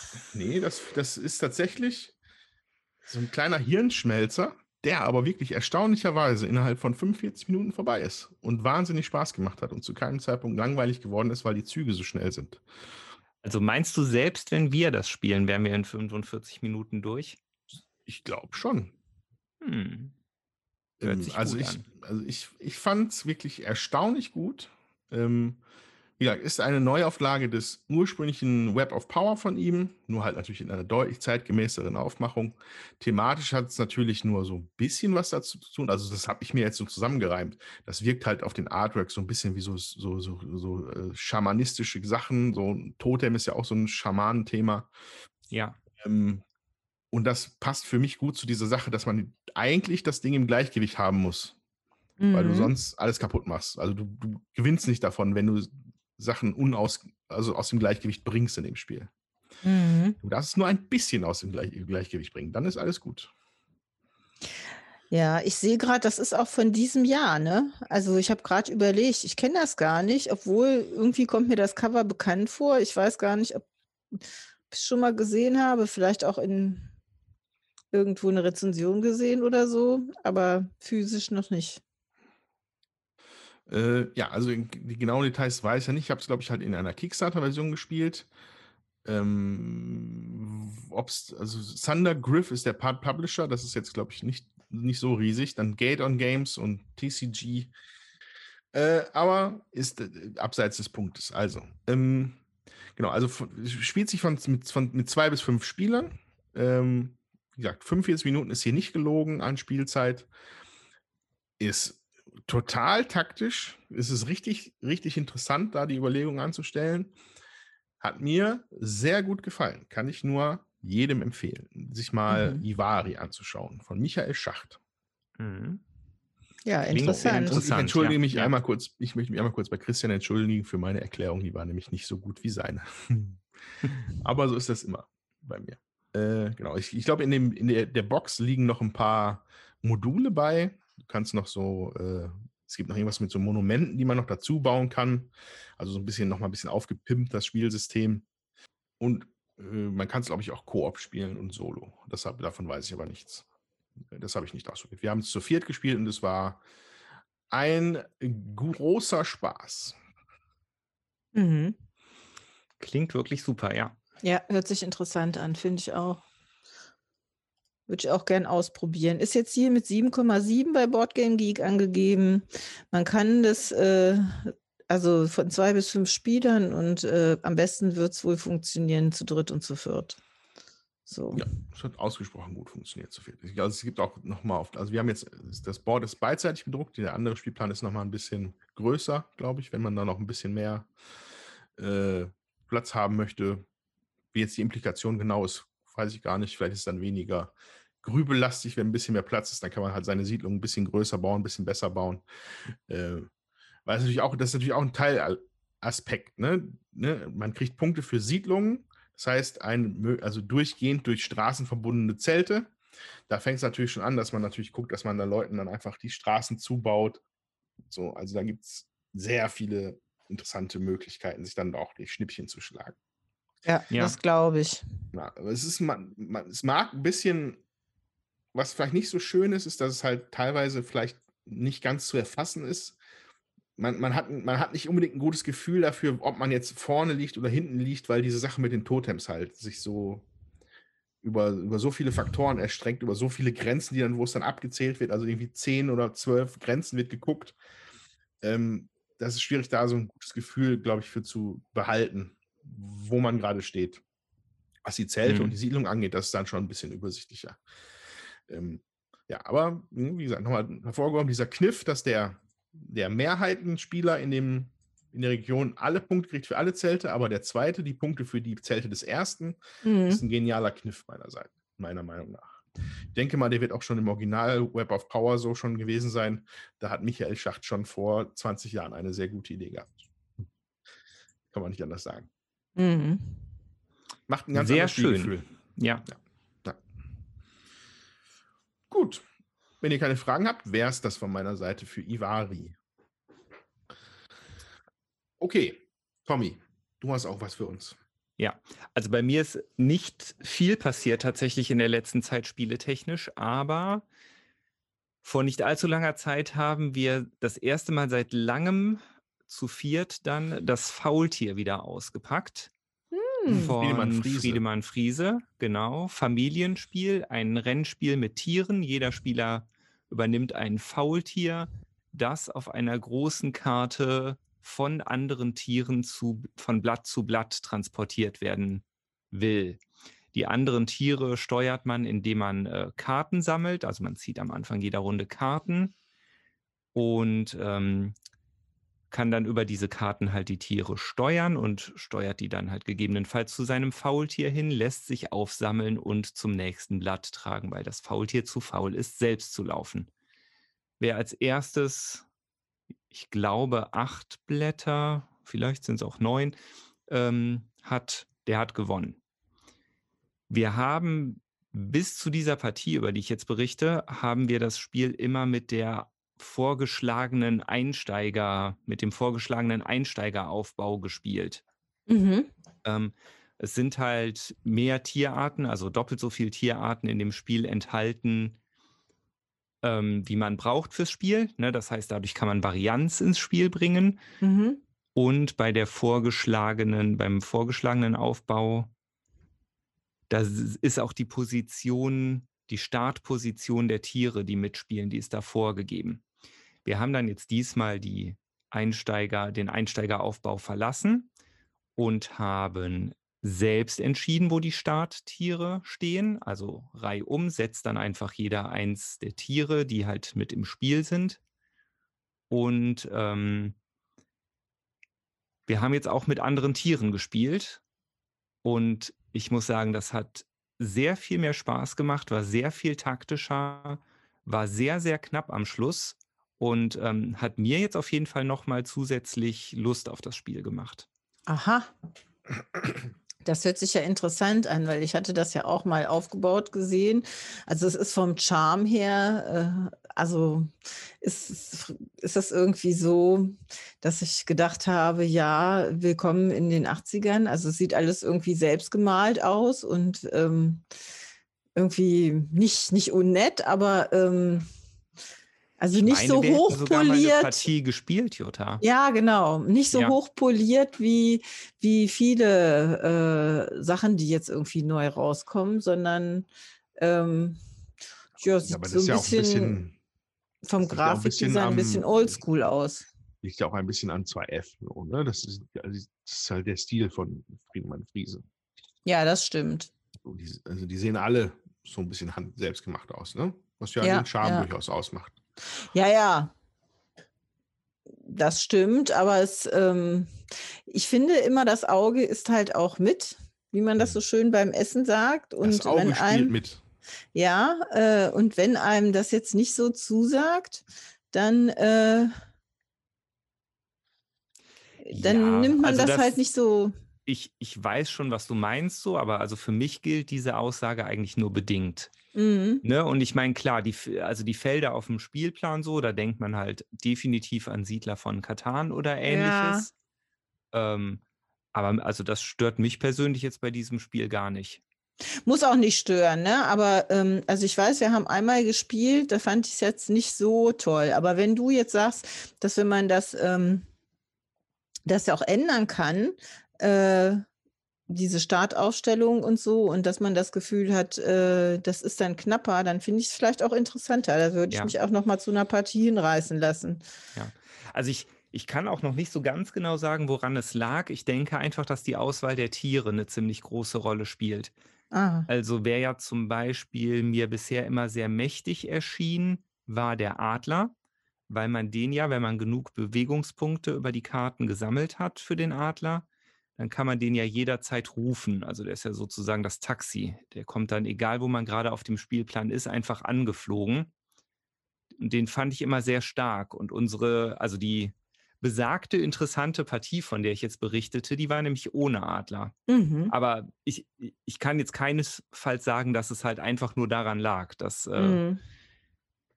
mag auch andere Gründe gehabt haben, weil wir haben ja dann ziemlich viel auf einen Schlag geändert. Mhm. Aber ich, äh, ja, ich habe da jetzt auf jeden Fall wieder Lust dran bekommen an dem Spiel. Weil es lag ja bei uns jetzt auch längere Zeit in der Schublade. Mhm. Mhm. Und dadurch, dass wir halt Besuch vom Philipp hatten, ergab sich dann die Gelegenheit, das mal wieder auszupacken. Ja, schön. Ja, schön. Ja, wirklich schön. Ähm, ich wünschte, ich, mir würde es ähnlich mal gehen mit Futuropia, was ich hier noch habe von Friedemann Friese. Ähm, es hat mich bisher noch nicht wieder gereizt, das aus dem Schrank zu holen. Ich weiß nicht, vielleicht habe ich es auch nicht ganz verstanden oder so, aber Mhm. manchmal sind sie ja ein bisschen Hit or Miss, glaube ich, bei Friedemann Friese, die Spiele. Aber trotzdem gut. Das mag sein und ich meine, letztendlich ist es ja irgendwo auch wieder Geschmackssache. Ne? Es gibt halt einfach Genau. Spiele, die sprechen einen an und Spiele, die sprechen einen nicht so an.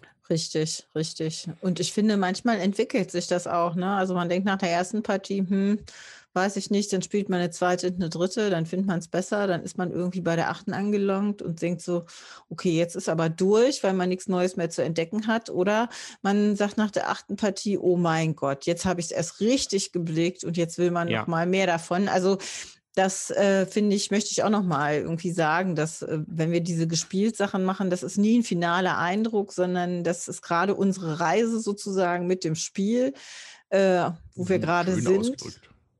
Und ähm, ja, das äh, macht natürlich auch immer was aus. Ja. Ja, also das, äh, das war es auch schon eigentlich zu Faultier, war ja jetzt auch mehr oder weniger ein Update. Ähm, Mhm. Es wurde ja auf jeden Fall schon mal in der Gespielt-Sektion behandelt. Super gut.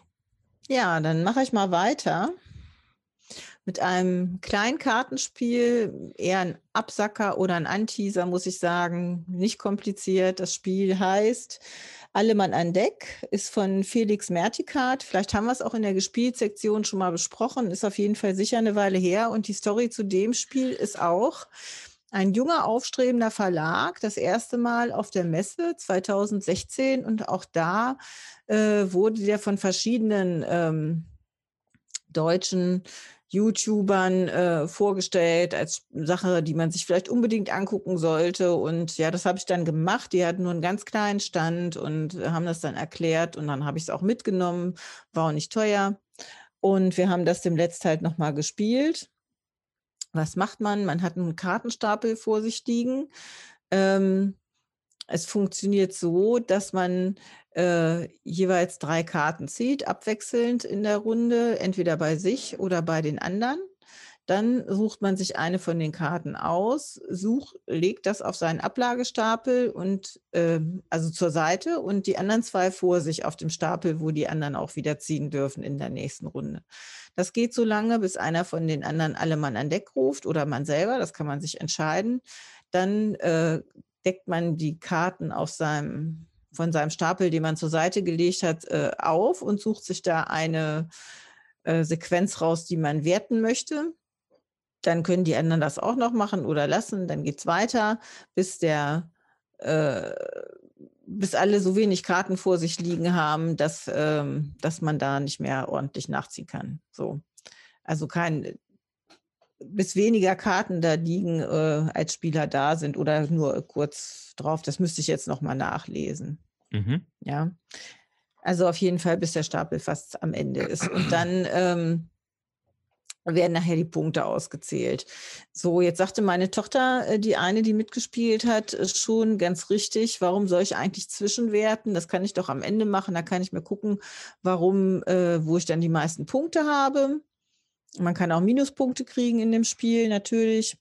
Und ähm, ja, es gibt halt äh, so äh, Kartenkombos von zwei Karten, da kann man bei den anderen halt auch was machen oder bei sich selbst. Nämlich zum Beispiel, nimm sofort eine zufällig ausgewählte Karte aus dem Crewstapel eines Mitspielers und lege sie auf deinen eigenen Crewstapel. Das ist, wenn man zwei äh, Matrosen oder was auch immer das äh, sein soll, äh, gemeinsam ausspielt. Also zwei gleiche Karten von einer bestimmten Sorte geben halt ähm, machen zum Teil dann halt solche Effekte. Oder ein Spieler deiner Wahl darf in der nächsten Runde nur eine einzige Rundenkarte ziehen. Beim Anheuern muss er diese Karte auf seinen Crewstapel legen. Ne, also da kann man für sich oder für böse, also äh, für sich Punkte rausschlagen oder für einen Gegner. So und ähm, ja, das ähm, war ganz witzig, so als Absacker, aber hat uns jetzt nicht so mega vom Hocker gerissen. Trotzdem finde ich, es zum Anteasern oder äh, am Ende von so einer Runde oder vielleicht auch mit Kindern ähm, mag das nochmal etwas besser sein. Drauf steht zwei bis sechs Spieler, zehn plus, dauert maximal 20 Minuten. Aber ich denke, mit Achtjährigen kann man das sicher auch schon spielen. Und hm. die äh, Sachen, die da halt äh, drauf sind, sind lauter Piraten. Die sind halt auch alle super nett gezeichnet. Manche ein bisschen gruselig, die können dann auch Mi Minuspunkte geben. So und ja, ist jetzt kein Gehirnverdreher, sag ich mal, nicht so viele taktische Möglichkeiten, aber auch nett einfach mal runtergespielt. Steht aber zufällig bei, ob auch Felix die, die Karten illustriert hat in dem, in dem Spiel? Ich muss eben gucken. Äh, Hintergrund ist also Felix Medicat, kurz kennengelernt mal bei Christoph Konrad, ja, netter Typ, äh, mit ja. King, King Raccoon Games, kommt genau. eigentlich selber aus der Illustration und Comic-Ecke und ist jetzt, glaube genau. ich, mittlerweile in dem Boardgame-Bereich als Designer auch unterwegs. Deswegen wollte ich nur wissen, ob er das, ich vermute mal, dass er das selber ja, illustriert. Hat er. Hat er. Ja. Und äh, das Nachfolgespiel von ihm war Tsukuyumi. Genau, damit haben sie einen relativ großen Erfolg gefeiert, auch in einer ja. zweiten Kickstarter-Auflage mit Minis. Ähm, habe ich aber noch nicht gespielt, steht aber auch beim Christian Tsukuyomi. Bin ich mal gespannt. Ah, ähm, habe ich auch noch nicht gespielt. Ja, sehr kreatives Team. Ähm, wild, junge, wilde Leute, sage ich, würde ich sie mal nennen. ja. King Raccoon Games. Das ja, ist auf jeden Fall, also ich sag mal, ähm, ich hatte das 2016 gekauft, dann waren unsere Kinder natürlich auch noch jünger, ne, 13 und 11 und ähm, das jüngere Kind spielt ja auch lieber gerne so kürzere Spiele und äh, in dem Zusammenhang fand ich das damals ganz passend. Ähm, ja, jetzt fanden sie es also nicht mehr so prickelnd, ne, mit 17 und 15 so aber ähm, ich finde als kurzes Spiel halt auch relativ glückslastig natürlich. Ne? Und guckt man sich die Karten an, welche will ich behalten, was wird mir vielleicht auch weggenommen oder so.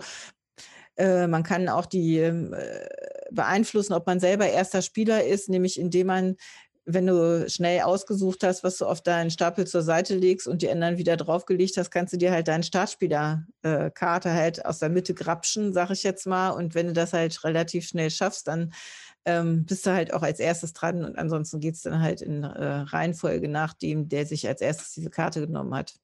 Mhm. Und das macht natürlich auch was aus, weil wenn ich eine Karte auf meinen eigenen Stapel vor mir ablege, die ich gerne wieder behalten will und bin dann schnell als Elster am Zug und äh, mir hat keiner die Karte weggeklaut, sag ich mal, dann ist das natürlich auch nicht schlecht. Okay, dann präsentiere ich jetzt mein zweites Spiel. Ähm, ich glaube, jetzt wird Jutta gleich ein bisschen die Ohren spitzen. Und zwar habe ich noch äh, Calico gespielt. Calico, Calico, ich weiß nicht, wie man es ausspricht. Auf jeden Fall ein Spiel mit Katzen und Decken. Ja, und ich beneide dich unsäglich.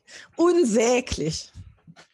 Ja, krass. Ähm, hatte mich überrascht, wobei auch wieder nicht. Also ich kann es schon mal sagen, ähm, als ich es gespielt habe, weiß ich, ich habe dazu zu, zu meiner Spielgruppe gesagt, das wäre ein Spiel für die Jutta. Und dann habe ich ihr vorhin davon erzählt und es wäre, und witzigerweise hat sie das schon komplett auf dem Schirm und da äh, übelst Bock drauf.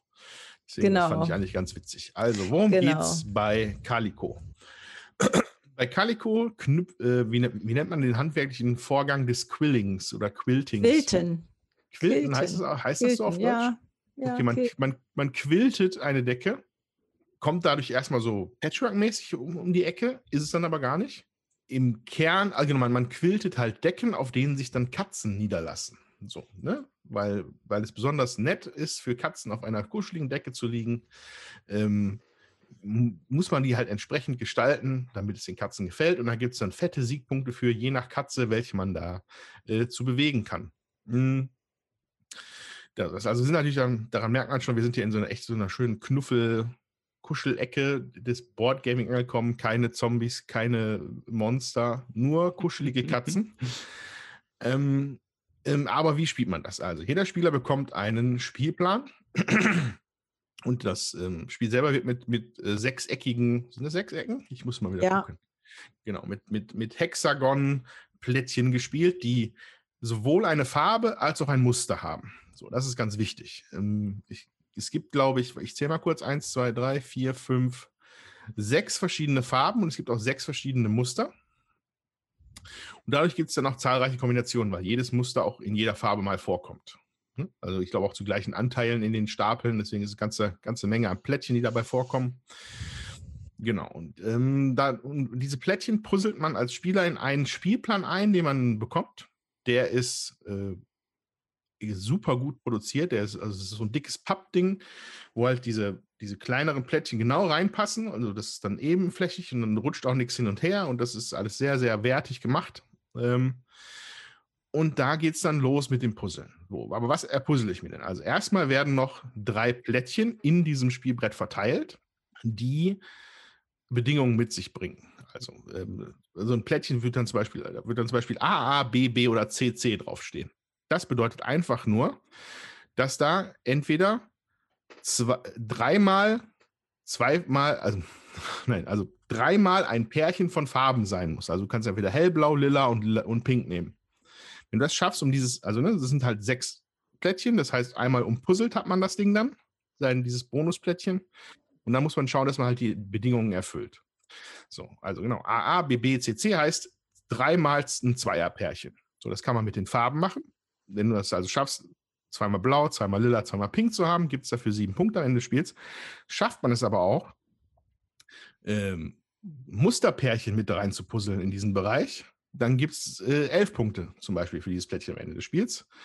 So, und da fängt es dann schon an, ein bisschen komplizierter zu werden, weil, wie gesagt, die Muster sind farbunabhängig. Ähm, und da muss man dann teilweise ein bisschen Glück haben, natürlich an dieses Plättchen zu kommen. Oder man muss es sich halt irgendwie gut aufheben oder längerfristig hinplanen, dass man da ähm, halt diesen maximalen Effekt von diesen Bonusplättchen bekommt. So, also darüber gibt es Punkte. Dann gibt es Punkte für Flächen. Wenn du gleichfarbige Flächen zusammen machst, es geht, glaube ich, um drei. Wenn du schaffst, dreimal die gleiche Farbe in irgendeiner Form aneinander zu kombinieren, kriegst du einen, einen Knopf, den du aufnehmen darfst. Dann legst du da einen kleinen Marker drauf. Der ist auch Punkte wert am Ende. So. Dann final, die dicken Punkte kommen natürlich noch von den Katzen. Also zu Beginn des Spiels werden, glaube ich, es waren, glaube ich, drei Katzen aufgedeckt. Ähm, und die haben dann spezielle äh, Wünsche. So, das Interessante bei Katzen ist, man, man, man lernt hier in diesem Spiel, dass Katzen wohl farbenblind sind. Weil Farben sind den Katzen völlig egal. Denen geht es nur um das Muster. Mhm. So.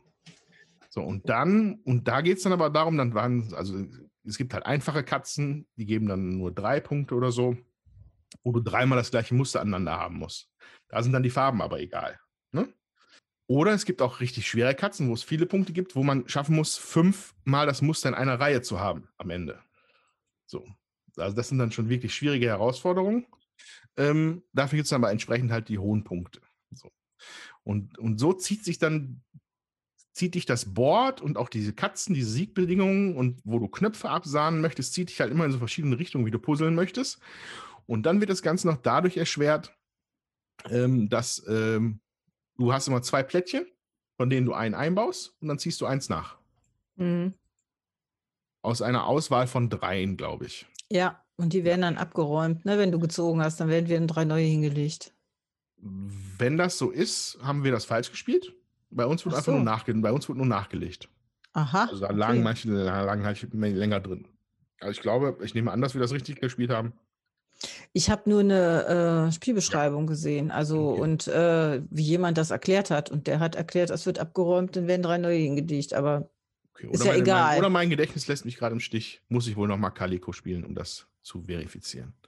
Ähm, genau, und das ist dann schon quasi der Umfang der Mechaniken in dem Spiel, wenn mich nicht alles täuscht. Am Ende wird dann halt, äh, wenn alle, wenn, wenn der erste Spieler sein Tableau voll hat. So. Das ist allerdings eine Unausweichlichkeit, weil jeder immer ein Ding reinlegt, alle Tableaus sind gleich groß, das heißt, alle Spieler haben auch die gleiche Menge an Zügen. Also ist, mhm. irgendwann ist das, ist das Ding halt einfach voll und dann wird gewertet, halt die Menge an Knöpfen, wie gut du deine, seine, deine Bonusplättchen hier bepuzzelt hast und wie viele Katzen du verteilt kriegst das auf deinem Spielfeld. Und dann gibt es am Ende einen Gewinner. Ja, Bewertung würde ich sagen, sehr schönes Spiel, hat mir gut gefallen. Ähm, eine unfassbare Qualitätsproduktion, wirklich. Produktionsqualität, Qualitätsproduktion. Nein, es ist natürlich auch eine Qualitätsproduktion, aber die Produktqualität ist sehr gut. ähm, dicke Plättchen, schön gestaltet. Ähm, ich habe, also ich glaube, ich habe erfahren, dass äh, diese Katzen, die, die es da gibt, die haben auch Namen und das liegt daran, dass das, ich glaube, Kickstarter-Bäcker waren. Ja deren, deren schönsten Katzen quasi dann äh, bemalt, äh, gemalt, nicht bemalt, die dann gemalt worden und in, in dem Spiel an, verewigt worden sind. Schöne Muster, schöne Farben, ein rundum lustiges, gutes Spiel. Was allerdings ein schwieriger Puzzler ist. Das kann, kann man nicht anders sagen. Die, die, diese, dieser Disconnect zwischen Muster und Farbe, der macht einem manchmal ein bisschen zu schaffen. Da würde man sich wünschen, man ist eine Katze und würde die Farben nicht sehen. Ähm, Macht es aber dann natürlich dann ähm, äh, interessant, das zu puzzeln. So. Ähm, was, was ich mir so ein bisschen gewünscht hätte, wäre so ein bisschen mehr, so nochmal so ein Kniff bei dem Ziehen der Plättchen. Mhm. Also das ist halt, also vielleicht, wie gesagt, je nachdem, vielleicht, ich weiß nicht, ob wir es falsch gespielt haben, aber dieses, man sucht sich einen aus und man puzzelt eins ein, ist jetzt, sagen wir mal, da, das ist ja. mir mal ein bisschen zu glücksabhängig gewesen. Heißt, ich glaube, ja. Ich glaube, es wird bis auf eins alles abgeräumt. Also eins bleibt liegen, zwei werden wir nachgelegt. So war es. Nicht alles. Man nimmt eins, drei liegen aus, eins nimmt man, eins wird abgeräumt und zwei okay. werden wieder ja, nachgelegt. Also, so. Ähm, ähm, ja, so war es auf jeden Fall relativ glücksabhängig, dass halt einfach ein Dings halt, wird dir halt gemobst von dem Spieler davor, was du halt unbedingt haben wolltest ähm, was theoretisch, auch wenn sich einer die Mühe macht, auch ablesbar ist bei dem anderen Spielplan. Ne? Du siehst hier die Bedingungen von diesen Bonusplättchen, kann man sehen. Da kann man, wenn man dann böswillig ist und ein böser Spieler ist, kann man dann natürlich gucken, ob man dem Spieler was anderes dann wegklaut. Äh, aber nur einzeln wieder aufzudecken, das war mir dann jetzt, sagen wir mal, das war mir da in der Situation nicht genug Entscheidungsmöglichkeiten. Da, fand, da, finde ich, hat Patchwork die Nase vorn gehabt mit der Sache, mit dem, wie, wie weit ziehe ich. Wenn ich auf einen, wenn ich es schaffe, auf den anderen draufzuziehen, bin ich sogar nochmal dran. Mhm. Äh, auf, diesem, mit, auf, diesem, auf diesem Track äh, mit diesen und auch mit diese Flicken dazu. Also da, da ist einfach ein bisschen mehr, äh, bisschen mehr Überlegung beim reinen Auswählen der Plättchen gewesen. So. Mhm. Genau. Aber ansonsten ein ganz schönes Spiel, Calico. Kann ich nur empfehlen. Also ich muss ja dazu sagen, ich hatte das damals auf Kickstarter gesehen und ähm, ja, ich habe dann gedacht, naja, äh, wir haben ja schon auch Puzzlespiele und jetzt noch eins ist ja vielleicht nicht unbedingt nötig. Ne? so, und, und dann äh, ist es jetzt ausgeliefert worden an den einen oder anderen, der das gebackt hat. Und äh, ich habe ein paar YouTube-Videos dazu gesehen und ähm, wir waren alle völlig begeistert. Und ich habe gedacht, boah, hetzte man, wäre ja schön gewesen. Und jetzt konnte man auch über die Spiel digital dann erfahren, über die News, ähm, dass es jetzt nächstes Jahr wo bei Alea kommt, also bei Ravensburger in der Reihe von Alea. Mhm. Was ich persönlich dann ganz cool finde, dann haben wir es auch auf Deutsch. Und was mich besonders antörnt bei dem Spiel ist, man kann das auch alleine spielen und die haben wohl unendlich viele Szenarien dann, ähm, unendlich mhm. viel nicht, aber äh, weiß ich nicht, über 80, 90, keine Ahnung, ich habe es jetzt wieder vergessen, äh, die man dann eben auch alleine spielen kann mit unterschiedlichen Schwierigkeitsgraden und so. Und das finde ich dann auch für mich wieder reizvoll. Also ich mag ja gern so Puzzlespiele. Ich puzzle auch grundsätzlich äh, schon mal das ein oder andere Puzzle, aber dann eher selten, ähm, weil man das ja dann auch wieder, dann hat man es gepuzzelt, dann packt man es irgendwie ein. Aber sowas, wo man dann irgendwie in der Schwierigkeit auch irgendwie äh, steigt, dann äh, beim Puzzeln. Das äh, reizt mich dann ja auch immer sehr. Also ähm, ganz im Ernst, da freue ich mich schon, dass, das, äh, dass ich das nächstes Jahr auf Deutsch kaufen kann. ja, also, also vom Solomod weiß ich tatsächlich wieder nichts. Ähm, wir haben es mit vier Leuten gespielt, vier Erwachsenen, was uns, was uns mhm. allen gut gefallen hat. Ähm, es kommt wohl auch sehr gut an bei der Kleinen von Christian, also spielt gerne mit seiner Tochter. Mhm. Äh, ähm, ja, aber das ist ja auch, das ist ja so knuffig anzuschauen und so hübsch. Da, kein Wunder, dass. Also, und, und es ist halt nicht belanglos. Also das Puzzle, der Puzzle-Aspekt ist, ist knackig durch die, äh, durch die, diese Bonusplättchen, die da drin liegen, die in, in, Einklang zu bringen mit persönlichen Zielen, welche Katzen man haben möchte und mit dem, was dann, dann überhaupt an Puzzleteilen zur Verfügung steht, ist auf jeden Fall eine interessante Herausforderung.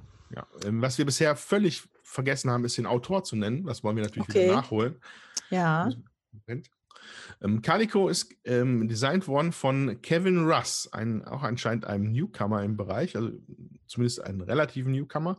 Es sind ein paar Spiele, die aber auch alle im Jahr 2020 hier ver verortet sind.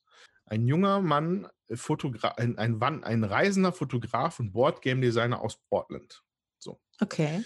Genau. Äh, also auch ein junger Wilder, nehme ich mal an, oder zumindest ein, ein neuer, neues Gesicht in der Brettspielszene von gerade auch aus Amerika, wo gerade natürlich immer mal wieder neue Leute auftauchen und schöne Sachen machen. Ja, also ich muss sagen, mir ging es da, äh, mir geht es da ein bisschen wie Jutta. Ich hatte das auch gesehen, die Kickstarter-Kampagne. Die hat auch einen total guten Eindruck auf mich gemacht. Ich fand das Team super sympathisch, das kam alles super sympathisch rüber. Aber ich hatte dann halt auch so den Gedanken, dass bei uns schon genug Spiele im Schrank stehen, die eigentlich nicht gespielt werden. Und da hatte ich dann auch die Befürchtung. Aber jetzt bin ich natürlich auch wieder ein bisschen getriggert, ob das mhm. nicht vielleicht doch noch dazu kommen sollte. Mhm. Das kann ich gut verstehen. Das, ja, also, vielleicht noch, mal, noch ein bisschen ausgeführt, weil ich habe es jetzt, ähm, weil ich es gerade noch auf Bildern sehe. Ähm, ich habe ja gesagt, dass die Katzen auf Muster gucken, ne? nicht auf Farben. Und das wird aber insofern gemacht, also die, das sind halt so Papp, Teile, wo die Katze drauf ist und welche Bedingungen die haben. Zum Beispiel ist hier die Katze Wrinkle, die gibt elf Punkte. Für jedes Mal, wenn du es schaffst, sieben, äh, siebenmal das gleiche Muster aneinander zu bringen. Mhm. Und unter dieses Ding werden dann zwei aus, also werden zwei zufällige Plättchen drunter geschoben. Ah ja, okay, zufällig. Die, die, mhm. nur, die, nur, das Muster zeigen, aber keine Farbe. Mhm. So, und dann kannst du dich halt daran, und das ist dann halt auch eine, jedes Mal eine Variation drin. Also du du suchst halt zufällig aus, welche Katzen im Spiel sind und welche Muster zu welcher Katze dann sortiert werden, ist auch zufällig. Mhm. Genau. Äh, jetzt bin ich mir gerade gar nicht sicher, ob das, weil da zwei Muster drunter sind, ob es da vielleicht auch sieben, sieben, sieben Felder aneinander sind, die halt aus diesen beiden Mustern bestehen können. Oder ob es ein Muster ist, das weiß ich gar nicht genau. Ähm, auf jeden Fall, äh, dann gibt es noch so kleine, und dann gibt die Katzen wurden also in groß gemalt auf diesen Pappdingern und dann gibt es sie als kleine Katzentokens, sind sie dann auch nochmal da extra geformt und so. Das ist sehr, sehr, alles sehr kuschelig. Wenn ich jetzt nicht ein Hundemensch wäre, würde ich sagen, miau. ja, also ich, es sieht sehr gut aus tatsächlich. Und wie gesagt, ich freue mich drauf und das ist mir dann auch egal, ähm, ob wir schon das x-te Puzzlespiel haben. Ähm, das möchte ich auf jeden Fall einkaufen und das ist jetzt hier auch mit einer 8,0 bei Boardgame Geek bewertet, muss man ja sagen. Und ähm, ist auf Platz 14 aller abstrakten Spiele. Mhm. Das äh, schadet schon mal nichts. Ja, also steht auf jeden Fall auf, komplett auf eigenen Beinen, was so Puzzlesachen angeht. Äh, klare Empfehlung von mir. Bisschen teuer ist es vielleicht, oder? Wenn ich das hier mal so sehe, gerade 65 Dollar, aber. Ja, gut, gucken wir mal, was das nächstes Jahr kosten soll. Ne? Sonst muss ich noch ein Jahr Aber warten. hier ist überall was mit 30, 34 Euro. Das ist alles vollkommen Ah, okay. Rahmen. Vollkommen Ja. Rahmen für die Ich Produktion. wollte gerade sagen, vielleicht ist es auch im Moment irgendwie vergriffen oder so und wird Ja, deshalb dann sein. teuer über Ebay verkauft. Genau. Gut, also. Ne? Calico, Kevin Russ, Publisher ist Flatout Games und verschiedene andere und in Zukunft dann noch Ravensburger. Da freuen wir uns. Da freue ich Ja. mich, wenn die, Jutta das, wenn, wenn die Jutta das mal spielt. Dann können wir das mal besprechen. Sehr schön. Also ein Spiel, was wir jetzt nochmal gespielt haben, ist äh, Wizard Extreme. Und ähm, Wizard ist ja so ein Spiel, wo man seine Stiche schätzen muss im Vorhinein. Und äh, das muss man hier auch. Nur wir arbeiten hier nicht fahrstuhlmäßig erst mit einem Stich und dann mit zweien, sondern es gibt eine Anzahl Karten, die ist vorher festgelegt, je nachdem, wie viele Spieler man spielt. Äh, und die werden auch ausgeteilt. Und es gibt ähm, bunte Tokens von jedem drei Stück, gelbe, grüne, blaue, lilane sind jeweils drei. Rot ist immer Trumpf, sind fünf. Und dann gibt es noch vier weiße und sechs schwarze. So, und man muss halt ähm, sich entscheiden, wie viele Stiche man halt wohl macht, auch in der entsprechenden Farbe, um das vorherzusagen. Und äh, wenn von einer Farbe kein, äh, kein Token mehr da ist, darf man sich einen weißen nehmen. Das ist im Prinzip, im Prinzip dann wie ein Joker. Und ähm, einen schwarzen Token kriegt man, wenn man einen Stich halt nicht machen konnte. Ansonsten ist das ein ganz normales Stichspiel. Äh, man, der dran ist, sag ich mal, spielt eine Karte aus, der Stichgewinner halt, äh, und dann ähm, müssen die anderen bedienen. Rot ist immer Trumpf und ja, wenn man nicht bedienen kann, kann man halt legen, was man will. Und äh, versucht dann halt seine Vorhersage, sag ich mal, zu erfüllen. Und wenn das halt nicht gelingt, kriegt man Minuspunkte. Was mir daran ganz gut gefällt, also ich im Verhältnis zu dem anderen Wizard finde ich, das geht halt kürzer.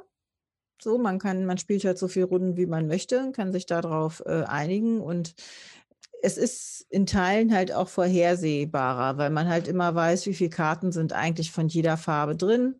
Es konzentriert sich letztendlich darauf, die Stiche zu machen und die Vorhersage vielleicht auch von jemand anders kaputt zu machen und äh, ist deutlich weniger glückslastig als das normale Wizard.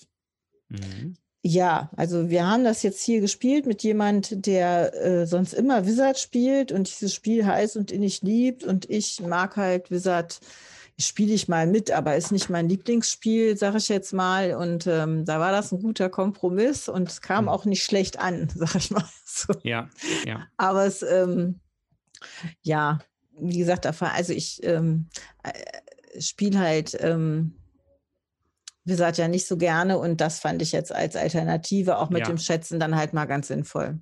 Ja, da, so ist es eigentlich dazu gekommen, dass wir dieses Spiel überhaupt gespielt haben. ja. Das Aber ich hatte, also, also ich, ich habe so grob in Erinnerung, es hat ja so, so ganz direkt eigentlich mit Wizard nichts zu tun.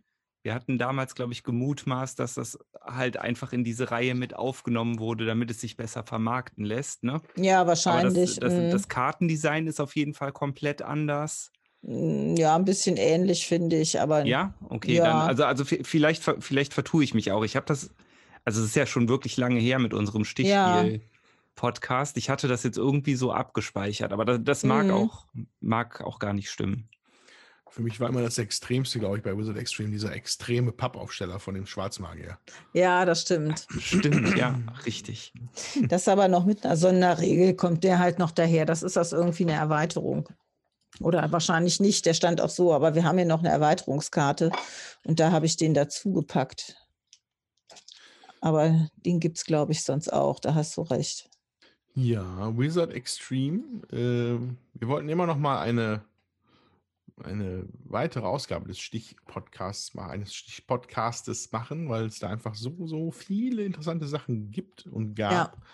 Äh, interessant finde ich hier bei, ähm, bei Wizard Extreme, dass es halt in allen möglichen Versionen erschienen ist, auch mal auch noch andere, unter anderen Namen hat. Zum Beispiel mal Sing oder das, die sieben Siegel. Oder anscheinend hier Äh, Slough Off ist anscheinend eine neue, die neueste Iteration davon, wobei 2000, ja noch 2017. Crazy. Interessant, ja. Ja, Die Welt spielt Wizard in allen Versionen. Ähm, ich persönlich bin so mittel ein Freund von Wizard, weil mir das immer zu lange dauert. Mit den, Ja. das Original Wizard, dieses, finde ich auch, ja. ähm, da ich das halt Ende mich mit der kompletten Hand dann oder mit dem kompletten Deck spielt, das dauert halt super lang. Und es ist ein super swingy, swingiges Spiel an, in dem Fall, weil da noch so an den Punkten sich so viel ändern kann. Ich persönlich habe immer viel mehr Spaß damit, Witches oder Druids zu spielen, was ja in einer ähnlichen Tradition bei Amigo steht, aber halt andere, andere Spiele sind. Also Witches ist, glaube ich, im Endeffekt Hearts. Das, also das, das Ja, ja. Und Druids ist nochmal irgendwie ganz was anderes. Aber da bei, äh, ja, aber sowas kann man immer, kommt immer ganz gut für, äh, für, für zwischendurch. So, Ja, das war noch, auch- Was mir noch gerade einfällt, Jutta, ist vielleicht für dich auch noch interessant. Das ist jetzt nicht mehr ganz brandneu, dass ich das gespielt habe. Das ist jetzt schon ah, bestimmt ein, zwei Monate her, aber es fällt mir jetzt ein. Ich habe mal, ähm, helf mir kurz auf die Sprünge, das Zweispieler-Stichspiel, was wir mal gespielt haben. Claim. Genau. Claim habe ich mal mit allen möglichen Erweiterungen gespielt, die es so gibt. Ja, cool. Ähm, das ist echt crazy, wenn man da diese Erweiterungen drin hat. Ähm, da haben sie sich wirklich einiges einfallen lassen. Also Claim ist halt für euch äh, da draußen, die es vielleicht nicht kennen, ein Zweispieler ähm, äh, äh, ähm, Trick-Taking, also ein Stichspiel, wo man quasi sich in einer ersten Stichrunde sein Deck oder seine Karten für, die, für eine zweite Stichrunde quasi zusammenspielt. Ne? Das, so kann man es, glaube ich, zusammenfassen. Ja, ja. Und viele von diesen Karten, von diesen, von diesen Stichfarben bringen dann halt so Spezialfähigkeiten mit, weil jede Farbe ist halt immer so irgendeine Art von Fantasy-Rasse. So was irgendwie die Untoten oder die Goblins oder die Zwerge. Und da, ähm, ohne das jetzt noch im Detail sagen zu können, haben die sich richtig crazy Kram einfallen lassen. Und da gibt es Ja. insgesamt, glaube ich, acht oder zehn verschiedene Völker mittlerweile. Wenn es nicht sogar zwölf sind. Dann habe ich mit einer Playmat gespielt, eine Claim Playmat. Das war Die ist cool, ne? Deluxe. Ja. Also ich habe das, ähm, ich glaube, das gab es letztes Jahr auf der Messe eben auch oder vorletztes Jahr, das weiß ich nicht mehr. Auf jeden Fall haben Freunde von uns das eben auch und ähm, ich habe dann diese drei Erweiterungen für die besorgt, ohne zu wissen, dass ich da noch ein Goodie kriegte, nämlich diese Playmate. Die gab es Mhm. dann dazu, wenn man alle drei Erweiterungen gekauft hatte und die haben Ja. sich auch sehr gefreut. Ja, also da gibt es äh, crazy Sachen. Claim 4, Claim Fire und Claim Frost sind, glaube ich, die Erweiterungen. Aber es gibt noch Magic, Maps, Mercenaries. Genau, das, da, da, dann kamen auch noch irgendwelche Orte mit ins Spiel. Also hast dann quasi, dass du eine, dass dann neben dem Stich noch ein, eine, dass dieser Kampf, dieser, dieser Stich gerade an einem bestimmten Ort ausgetragen wird, der dann auch nochmal bestimmte Variationen da reingebracht hat. Okay. Äh, äh, das war schon, äh, das war schon ziemlich cool.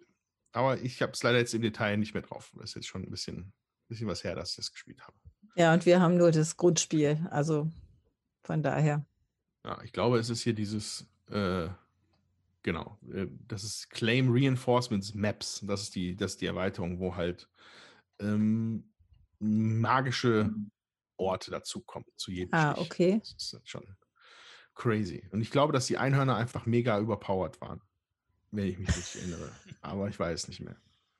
Wie sich das für Einhörner gehört. Ich wollte gerade sagen, die sind ja auch magisch. Friendship is Magic. Okay. Ähm, ja. mh, Zu Wizard Extreme habe ich jetzt persönlich nichts weiter. Ja, ich auch nicht. Also das, ne, das, wie gesagt, es ist halt, äh, für mich ist es präziser als das äh, normale Wizard, weil halt ähm, du weißt, welche Karten drin sind, ne? Ja, genau. Und äh, mir macht das persönlich etwas mehr Spaß. Gut. Ähm, also damit hätten wir, glaube ich, unsere gespielte Hauptsektion oder unsere Hauptgespielt-Sektion jetzt mal abgeschlossen. Mehr haben wir leider nicht geschafft zu spielen. Es tut uns leid. Wir besprechen mehr zu spielen in Zukunft. Und äh, ja, wir hoffen, dass euch diese improvisierte Würfelwerfer-Folge trotzdem gefallen hat. Ähm, ja, Ja, wir freuen uns auf eure Kommentare und möchten auch gern hören, was ihr im Lockdown gespielt habt, was euch insbesondere gut gefällt, welche Spiele ihr vielleicht schon lange vergessen hattet und wieder aus dem Stapel gekramt habt und ähm, wie es euch sonst so geht. Und vielleicht auch, auf welches Spiel ihr euch ähm, von diesem Jahrgang besonders freut, was ihr denkt, was ihr euch kaufen wollt, welche Messe, Neuheiten ihr für euch entdeckt habt. Das alles hm. freuen wir uns von euch zu hören. Genau. Äh, ihr könnt uns bei Twitter erreichen und auf unserer Webseite. Und äh, ja, wenn ihr die Möglichkeit habt, ähm, schaut doch vielleicht bei dem Podcast-Anbieter eurer Wahl nach, ob ihr uns nicht fünf Sterne hinterlassen könnt und ein nettes Review. Ähm, ich muss sagen, das haben schon viele gemacht. Da ähm, bin ich sehr glücklich drüber, wenn man aber bei iTunes geguckt hat. Da habe ich letztens erstmal wieder Zugang gehabt, nachdem ich jetzt wieder ein Apple-Gerät habe. Ähm, da haben sich schon viele Leute nett zu uns geäußert. Das macht mich sehr glücklich. Und wenn ihr das auch weiterhin fleißig tut, dann werden wir noch viel mehr so tolle Zuhörer wie euch bekommen. Und in diesem Sinne würde ich sagen, wir hören uns äh, in der Weihnachtszeit das nächste Mal oder im, im Steilflug auf Weihnachten. Ja. Und bis dahin, bleibt gesund, bleibt zu Hause und äh, macht's gut. Tschüss. Tschüss.